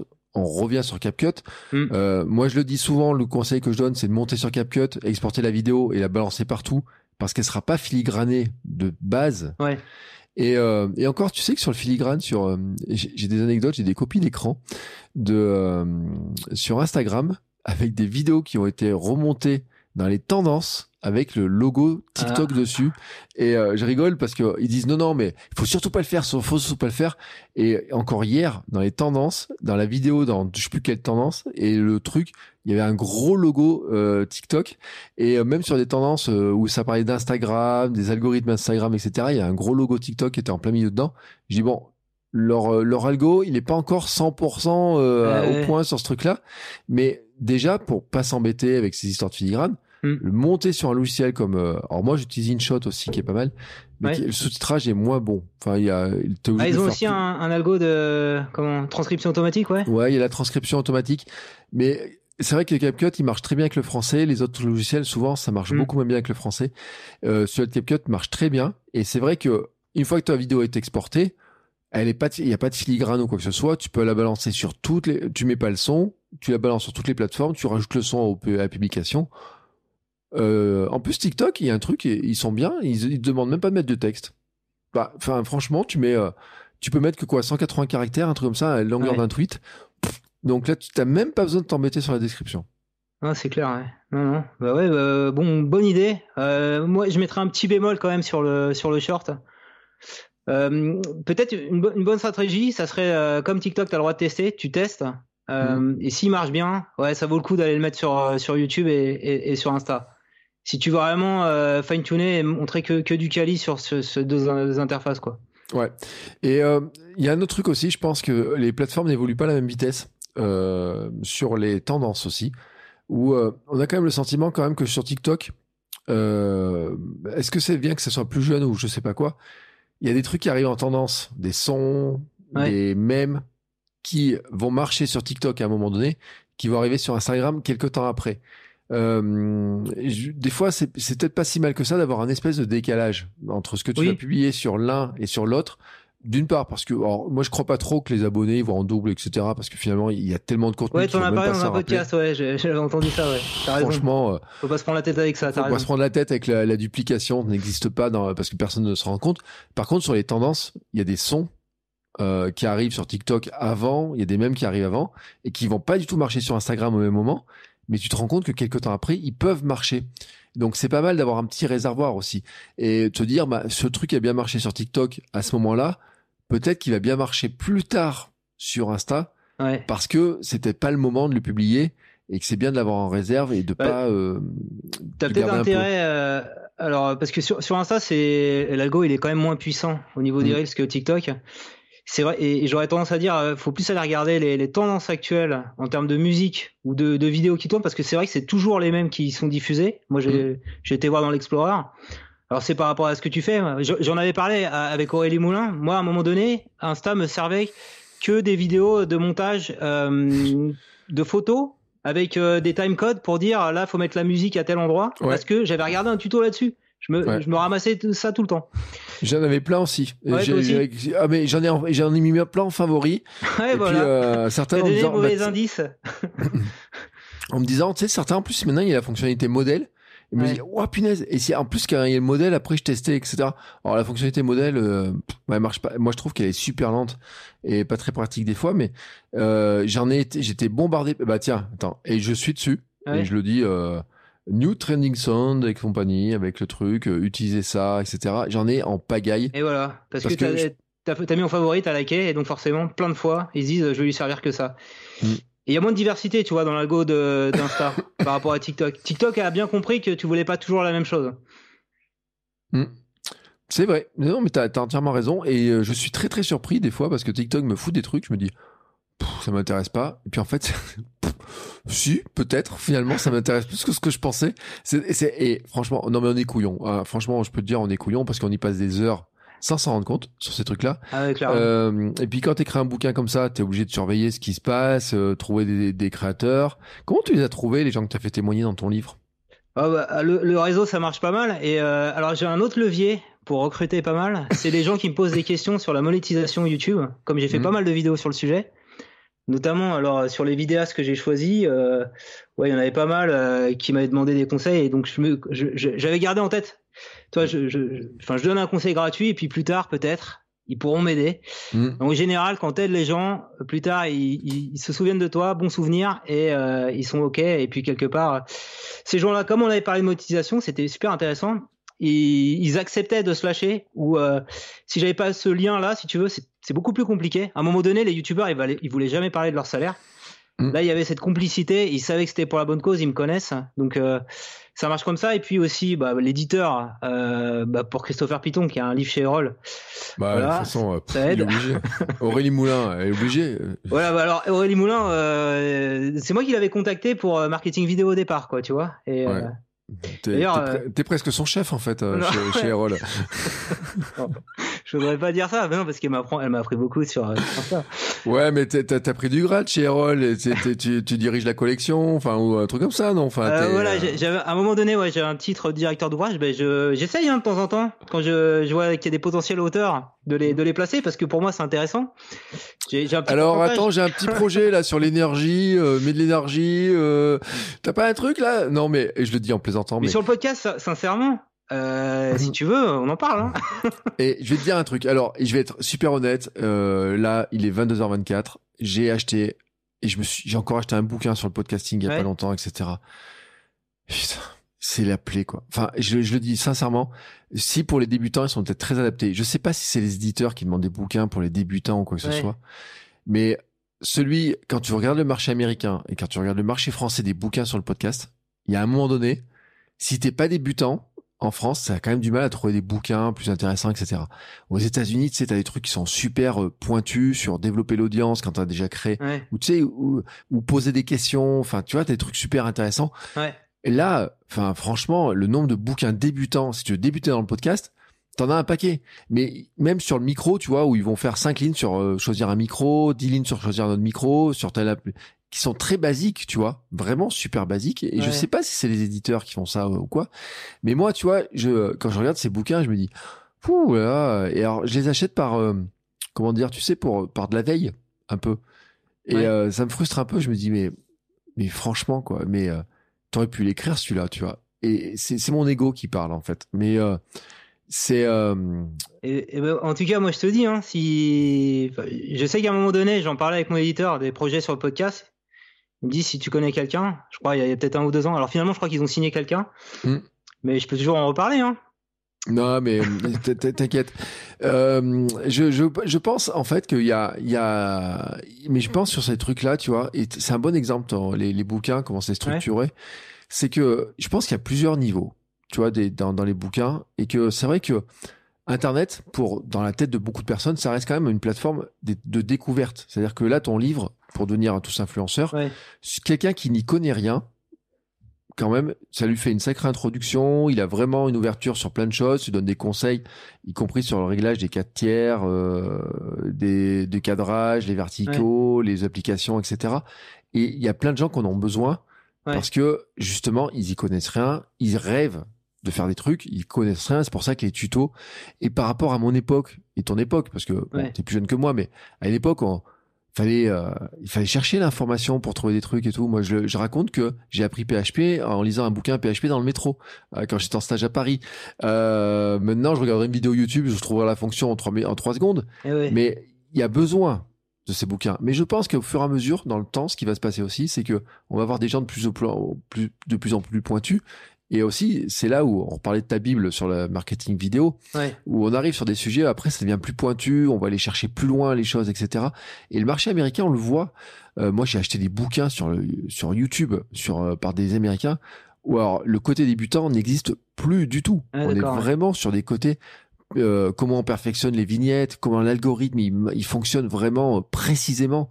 Et je crois, tu vois, c'est une maturation du marché aussi qui est en train d'arriver, euh, qui est un élément important en disant, bah ouais, mais euh, euh, il y a les bouquins de débutants sur LinkedIn, par exemple, il y en a plein. Maintenant, on va aller chercher les trucs qui sont plus pointus, plus précis.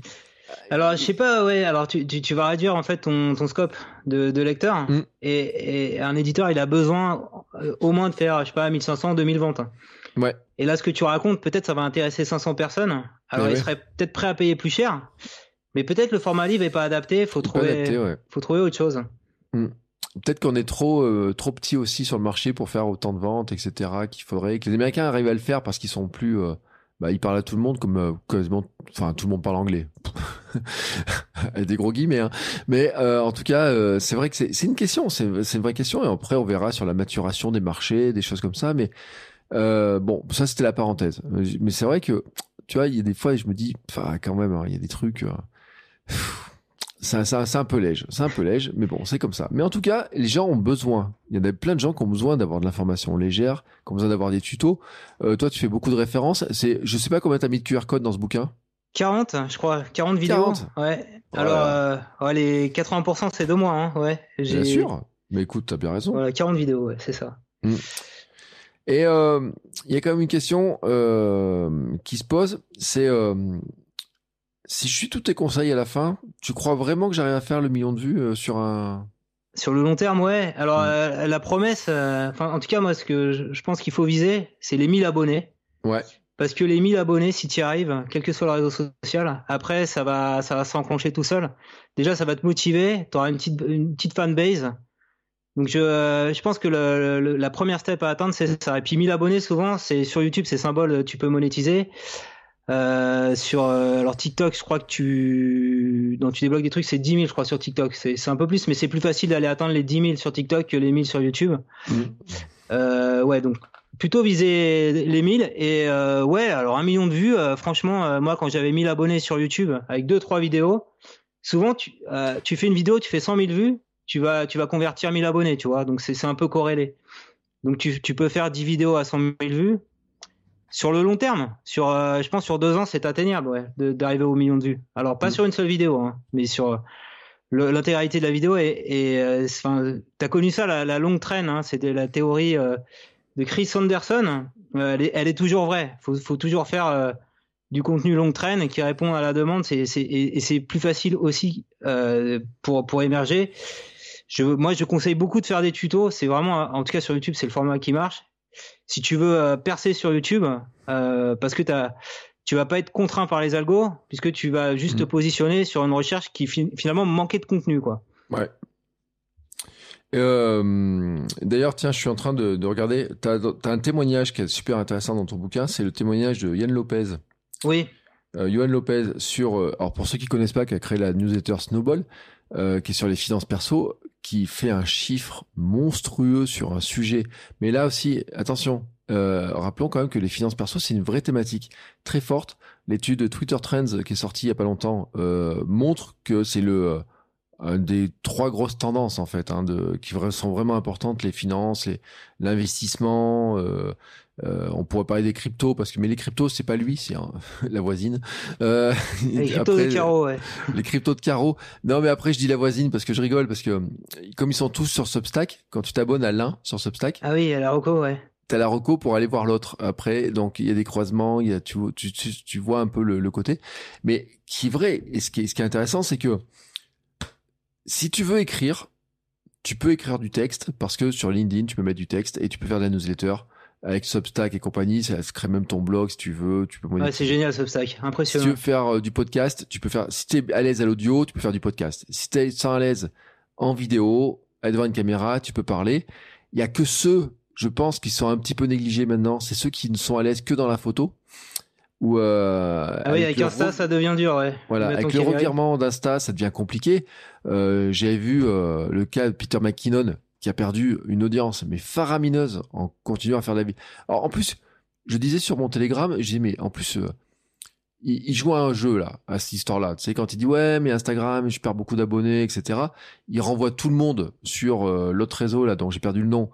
Euh, Beyond Non, c'est pas ça Non? Non, euh, tu ah, sais, c'est le, c'est le truc dont on a, euh, qui était à la mode il y a un an ou deux, euh, et euh, dont j'ai perdu le nom. Ouais, ok. Mais qui a un réseau et dont il était influenceur au départ. Et je pense qu'il est payé par eux parce que Peter McKinnon, il produit tellement de vidéos pour YouTube que si vous voulez faire de la, du réel, c'est c'est trop facile pour lui. Donc il pourrait jouer le jeu, il pourrait le faire sans aucun problème. c'est un opportuniste alors pour promouvoir euh, cette app, c'est ça? Ouais. Et cet été, il a fait un petit peu Vero. Voilà, il est sur Vero et il faisait partie des influenceurs de départ de Vero, etc. Et je sais que ça marche parce que des auditeurs du podcast, euh, j'étais surpris, ils mettaient des liens vers Vero, ils disaient bah retrouvez-moi sur Vero aussi. Et il me dit bah, bah tiens, euh, il y en a qui le font. Et j'ai vu que Peter McKinnon était dans cette histoire-là. Mais Peter McKinnon, j'ai dit c'est un peu focus son truc parce que avec la qualité de la vidéo qu'il fait, il mettrait ça sur Instagram en short, il remonte ça, il met ça en short, euh, en short en réel, pardon, tu en mélanges tout, il pète les compteurs. Tu vois, il, euh, ça se trouve, il l'a fait, puis en plus, il pète les compteurs tant qu'il veut. Mais ce que je veux dire, c'est que on peut être influenceur, on n'a pas besoin, mis à part le coup des photographes, on peut être, on n'a même pas besoin de montrer sa tête. Exactement. Euh, euh, on pourrait témoigner, mais ceux qui sont, par exemple, il y a des, euh, des influenceurs Excel ah oui, je vois ça sur TikTok, ouais. les rois du tuto sur et ils génèrent ils ont 250 000 abonnés, 350 000 abonnés. Rappelons quand même que chez les, les Américains, il y en a qui sont à 2 millions, 6 millions. Il y a des Indiens aussi qui sont beaucoup sur Excel. Et alors là, vraiment, quand les tutos Excel, etc. Tu parlais de tutos tout à l'heure qui marchent bien. Mais c'est vrai que tous les gens qui sont au boulot, ils ont Excel sous les yeux. Et t'as un mec qui arrive qui fait des tutos, bah comment vous pouvez faire ça, arrêtez de vous embêter, faire ça et tout. Et c'est logique que ce soit un carton en fait. C'est-à-dire que c'est totalement logique que ce soit un carton et que ça marche. Et ils ont même pas besoin de montrer leur tête en fait. Ils ouais, c'est bien euh, présenté, c'est pédagogique, c'est fun. Et alors qu'Excel c'est c'est un outil qui est vraiment assez rude quoi. Ouais. Ouais. Et c'est pour ça que des fois euh, les gens ils cherchent des thématiques, ils cherchent euh, à se dire ouais mais j'ai une passion ou quoi que ce soit. Mais à la limite, t'as même pas besoin de sortir ta passion. C'est-à-dire que sur l'outil que tu utilises, là que t'as sous les yeux, euh, alors je dis pas que tu pourrais faire la même chose sous Word, mais pourquoi pas. Euh, tu passes toute ta journée sur Google Doc. À la tu peux faire des tutos sur Google Doc. Et je suis sûr qu'il y a plein de personnes qui, si toi tu te poses la question, eux vont se poser la question et que tu peux faire un TikTok sur un Google Doc. Et je suis sûr qu'il a du succès. Ouais, clairement, clairement. Et tu, et tu parlais d'Yohan Lopez sur euh, pour l'écrit justement effectivement. Et Yohan Lopez, ce qui est intéressant, c'est que l'écrit c'est la newsletter. Attendez, mm. les mails, tout le monde dit ah, les mails c'est la mort et tout. Tous mes étudiants disent ah, les mails, j'en envoie plus jamais des mails, etc. Euh, sauf qu'il il a quoi 40 000 abonnés? Peut-être 60 000 Ouais, 40 000, ouais. Et alors, euh, ce, qui est, ce qui est intéressant, c'est qu'il a des abonnés premium. Et ouais. C'est plus 4 000 qui payent 6 euh, euros par mois. Tu fais le, hmm. calcul. C'est plus de 20 000 euros par mois. C'est impressionnant. Moi, j'étais impressionné. Hein. Moi, j'étais resté sur le chiffre 250 000 par an. Et en plus, il a fait une levée de fonds qui est très haute. oui, il a levé 1,6 million, je crois. Ouais. Alors, tous ceux qui disent que le mail, c'est mort. Déjà, on faut le dire un truc, c'est que l'argent est dans la base, comme les les Américains, pour les ventes de formation, de plein de choses. Donc, euh, le mail n'est pas mort. Le mail est un très bon moyen de sauvegarder aussi ses contacts de tous ces réseaux. C'est une bonne raison de, de, dire, bah, les abonnés TikTok, les abonnés de un truc, je les, je les récupère. Mais on voit qu'avec Substack, notamment, euh, il y a des, des, des lettres qui grossissent très très vite, très fortement. Et comme on peut faire des versions payantes, en plus, c'est tellement facile, tu as juste un bouton à mettre en disant à partir de là c'est payant. Eux ils s'occupent de tout le reste. Bon, il y a des frais bien sûr, mais je veux dire que le frein technique n'existe même plus. Et tu peux même pas dire ouais mais moi j'aime pas me montrer en photo, j'aime pas montrer en vidéo, je sais pas parler. Bah écoute, si tu sais écrire, bah fais-le en écrit quoi, et tu peux le faire. Voilà, mais il a, il a, un certain talent et il passe beaucoup d'heures, il m'a raconté, à faire des, des, recherches et il, il, aime bien écrire. Et déjà, mm. quand il était euh, dans sa boîte, là, je crois Comet, il mm. faisait tout à l'écrit et donc euh, naturellement, ouais, il s'est dit, je vais, je vais le faire à l'écrit. Et c'est vrai que il est quand même à l'aise en vidéo puisqu'il fait même euh, à l'audio, il fait souvent des podcasts. Euh, mais euh, ouais, il, il est pas encore allé sur TikTok. J'ai essayé de le convaincre la dernière fois par rapport à sa collègue là. Mm. Peut-être ils vont faire un truc à deux, qui sait, avec les cryptos de carreau. Et crypto de carreau et ouais, et puis bon. Après, euh, c'est, euh, je, je, pense que c'est un peu compliqué aussi parce que je, je, je me demande s'il est pas plus cool. enfin, personnel, tu vois, je me dis, est-ce que t'es pas plus cool à faire de du mail? Quand ça marche aussi bien? Parce que je pense que euh, crypto de carreau, elle se fait quand même super allumé quand même sur plein de trucs, sur ce qu'elle raconte. C'est, un peu touchy aussi hein, sur euh, le financement. Tu sais, c'est là où je trouve que le sujet il est dur à aborder pour euh, parce que tu tu arrives sur la limite où tu dis il faut pas que je passe sur le conseil financier, faut pas que je j'aille sur certaines limites qui deviennent parce que moi en running je suis assez cool en cuisine. Oui. Si je donne la recette d'une recette de gâteau, toi tu fais euh, comment se prendre pour Mbappé, Messi avec du, une application, on est on est tranquille quoi. Mais quand tu arrives sur ces thématiques là, ouais, c'est vachement cadré ouais. Il y a un côté touchy qui commence à devenir un peu limite et qui on le voit un peu je trouve sur les cryptos de carreau c'est euh, sur TikTok, tu te dis, il faut quand même arriver à, elle accroche quand même en disant, bah, si vous aviez investi un euro là-dessus, vous auriez 10 000. Et ben là, on, peut, on peut euh, passer sur quelque chose qui ressemble à du conseil financier. il faut se méfier. Donc, il y a des thématiques qui sont un peu plus compliquées que d'autres. Euh, on pourrait le dire hein, dans la santé, il y a des thématiques compliquées aussi. Mais voilà. Après, on peut dire que toutes les thématiques sont ouvertes, tous les formats sont ouverts.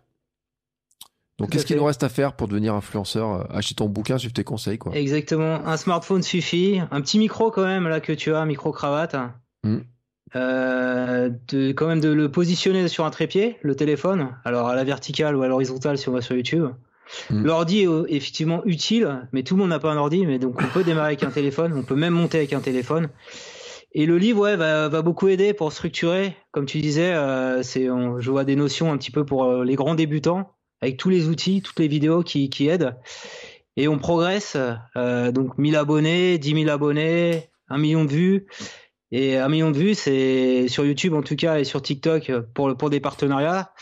C'est, ça commence à être intéressant derrière pour aller dans des logiques de monétisation où là, ça va être du, de la publicité, des placements de produits. Et puis l'étape finale, c'est tout ça structuré en entreprise, créer sa micro-entreprise, mmh.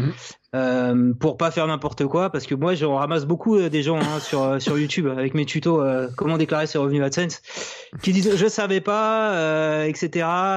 et donc là, ouais, c'est en fait le livre permet, si vraiment on allait au bout de la monétisation, d'être clean. et tout ça en restant en France. Hein. Mmh. ne n'allez pas à Dubaï, pas besoin de passer la télé. Euh, votre smartphone suffit et, et, et, allez sur votre passion, là où vous êtes le meilleur. Et euh, le, tu racontes, tu expliques même comment remplir le fameux formulaire 1042S de nos amis euh, Google et compagnie. Et ouais, tu, tu l'as sur Patreon aussi, ça, non? Oui, je l'ai sur Patreon, je l'ai sur plein de trucs. Euh, je l'avais sur Apple Podcast et je le dis, j'ai désactivé le, la monétisation sur Apple Podcast euh, parce que ça rapportait zéro.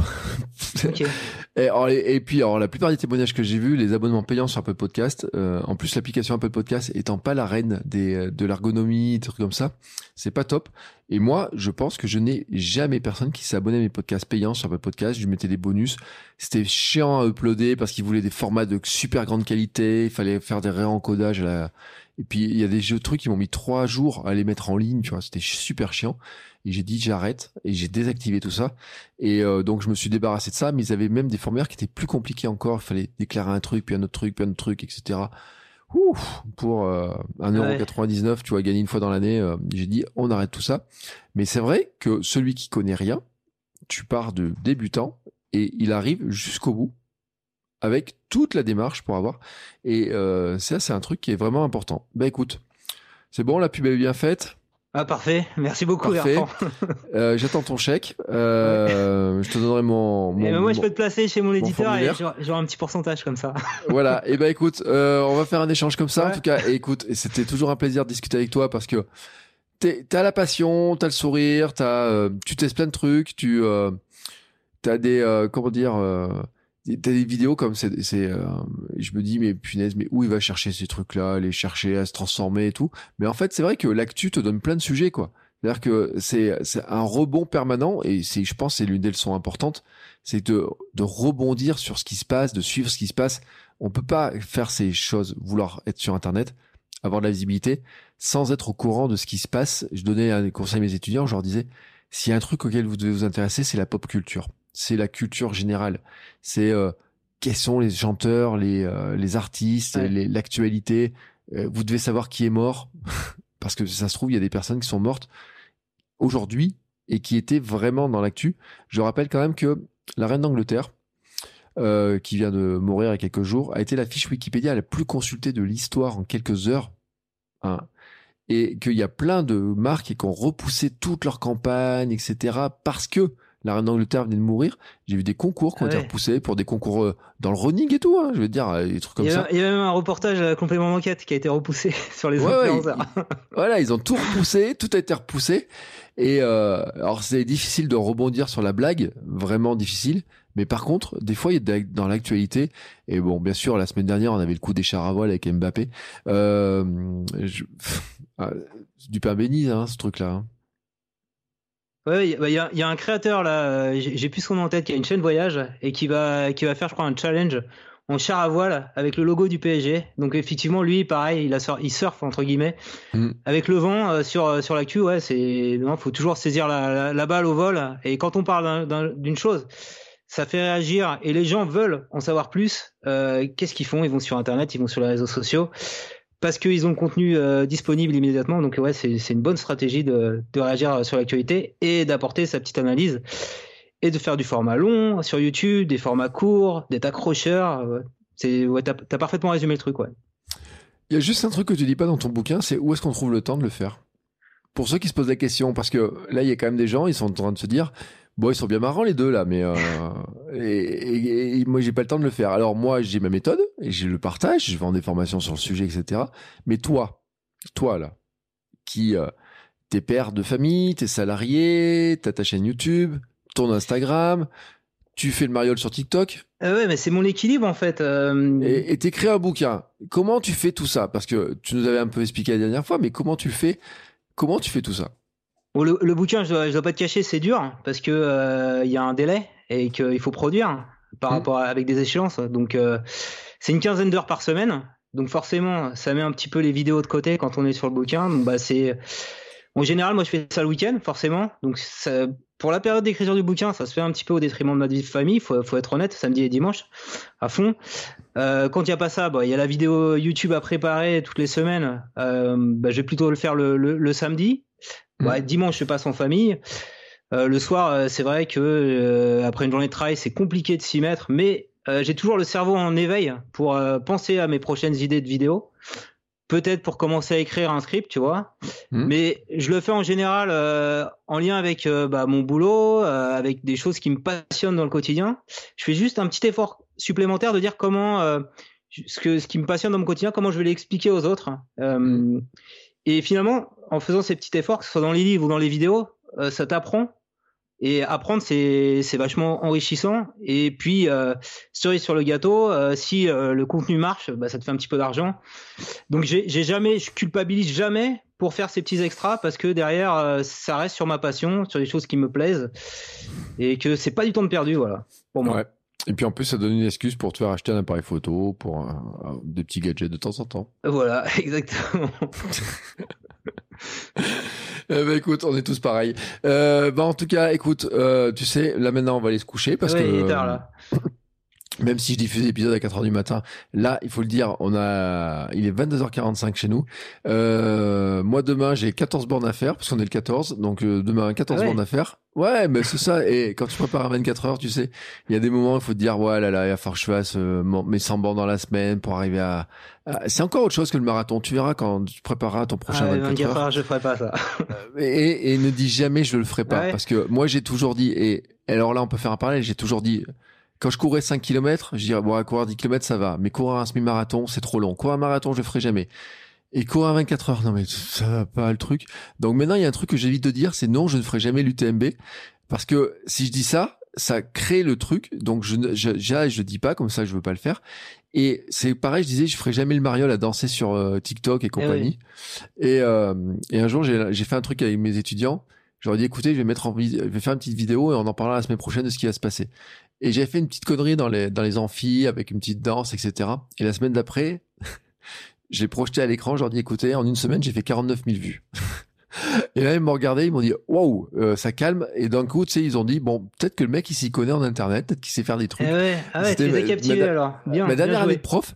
Et donc, toutes les semaines, on regardait comment ça grossissait. Et puis, ça s'est arrêté de grossir.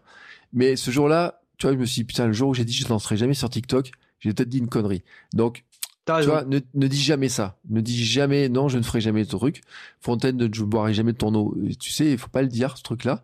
Méfie-toi, parce que tu peux te lancer un défi. Mais en tout cas, euh, euh, ce que je me dis, c'est que tu dois peut-être avoir déjà la prochaine idée de bouquin, pas très loin dans ta tête. Euh, parce que t'en sors un presque par an, hein, quand même, si mes calculs sont bons. Je me Ouais. dis que t'as déjà ton idée. Ouais, j'ai une idée, ouais. On va la germer un peu pour voir s'il y a du potentiel de vente. Eh ben écoute, tu sais ce qu'on fait? On se donne rendez-vous l'an Ouais, prochain alors. ça marche. On va en parler. En tout cas, écoute, euh, je mets tout le lien dans les notes de l'épisode. Euh, je mettrai ton lien vers. euh, Ouais. je sais pas si tu gères encore ton blog. Tu tu t'en occupes encore un peu de ton blog ou? Ouais, j'en ai refait un. Janvier.fr et pas .info parce que Mm. euh, c'était sur un- une vieille. euh, Enfin, j'avais le tout premier WordPress que j'avais installé en domicile. J'arrive plus Mm. à le migrer. Donc, je, de temps en temps, ouais, je publie quelques articles, mais effectivement moins euh, fréquemment que- qu'à mes tout débuts, quoi. Ouais. Euh, T'as créé un Substack? Tout à fait, ouais, ouais. je- je- je- J'ai vu le, en échangeant avec euh, Johan Lopez, c'est ce que je dis dans la Mm. conclusion du bouquin. J'ai vu le potentiel et ouais, j'essaie d'alimenter sur mon Substack tousinfluenceurs.fr, Mm. de faire euh, une petite euh, news pour les créateurs tous les 15 jours.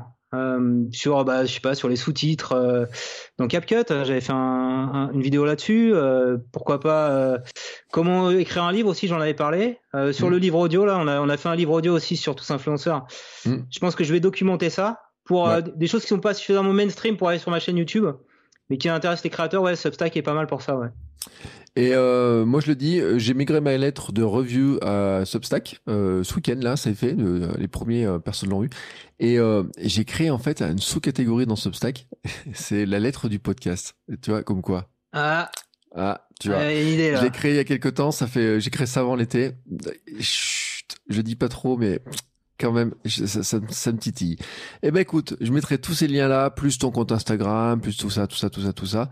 Euh, ton lien vers ta chaîne YouTube, bien entendu. Le lien vers le bouquin pour que les gens l'achètent. Achetez le livre, hein, achetez-le. Euh, parce que comme ça, c'est aussi comme ça que tu peux faire le prochain. Parce que quand c'est une réussite par ton, ton Ah éditeur, faut il est qu'il faut qu'il marche. Ouais, sinon il y aura pas de prochain. voilà. Donc, euh, si on veut des prochains, euh, achetez-le. Et en tout cas, je te remercie beaucoup pour le temps passé avec nous. Euh, tu vois, on a, on a pris notre temps, notre petite discussion, etc. Mais c'était cool. Et euh, bah, je te souhaite des bonnes ventes. Hein que Merci, soit un, un best-seller, euh, comme on dit.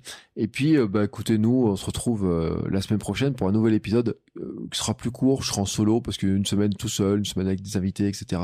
On va alterner un petit peu, mais en tout cas, l'idée, c'est on a on a un peu le même but. Hein, c'est alors moi, je dis pas tous influenceurs, mais on est tous influenceurs à notre niveau. Les influenceurs de la machine à café, les influenceurs du net, les influenceurs d'entreprise, il y a tous les influenceurs de toutes les tailles. Mais en tout cas, comment pour devenir influenceur, il faut tous devenir créateurs de contenu. Et ça, c'est comment on crée notre vie en créant du contenu. Et tu l'as dit, hein, euh, pour certains, bah, c'est bien leur métier.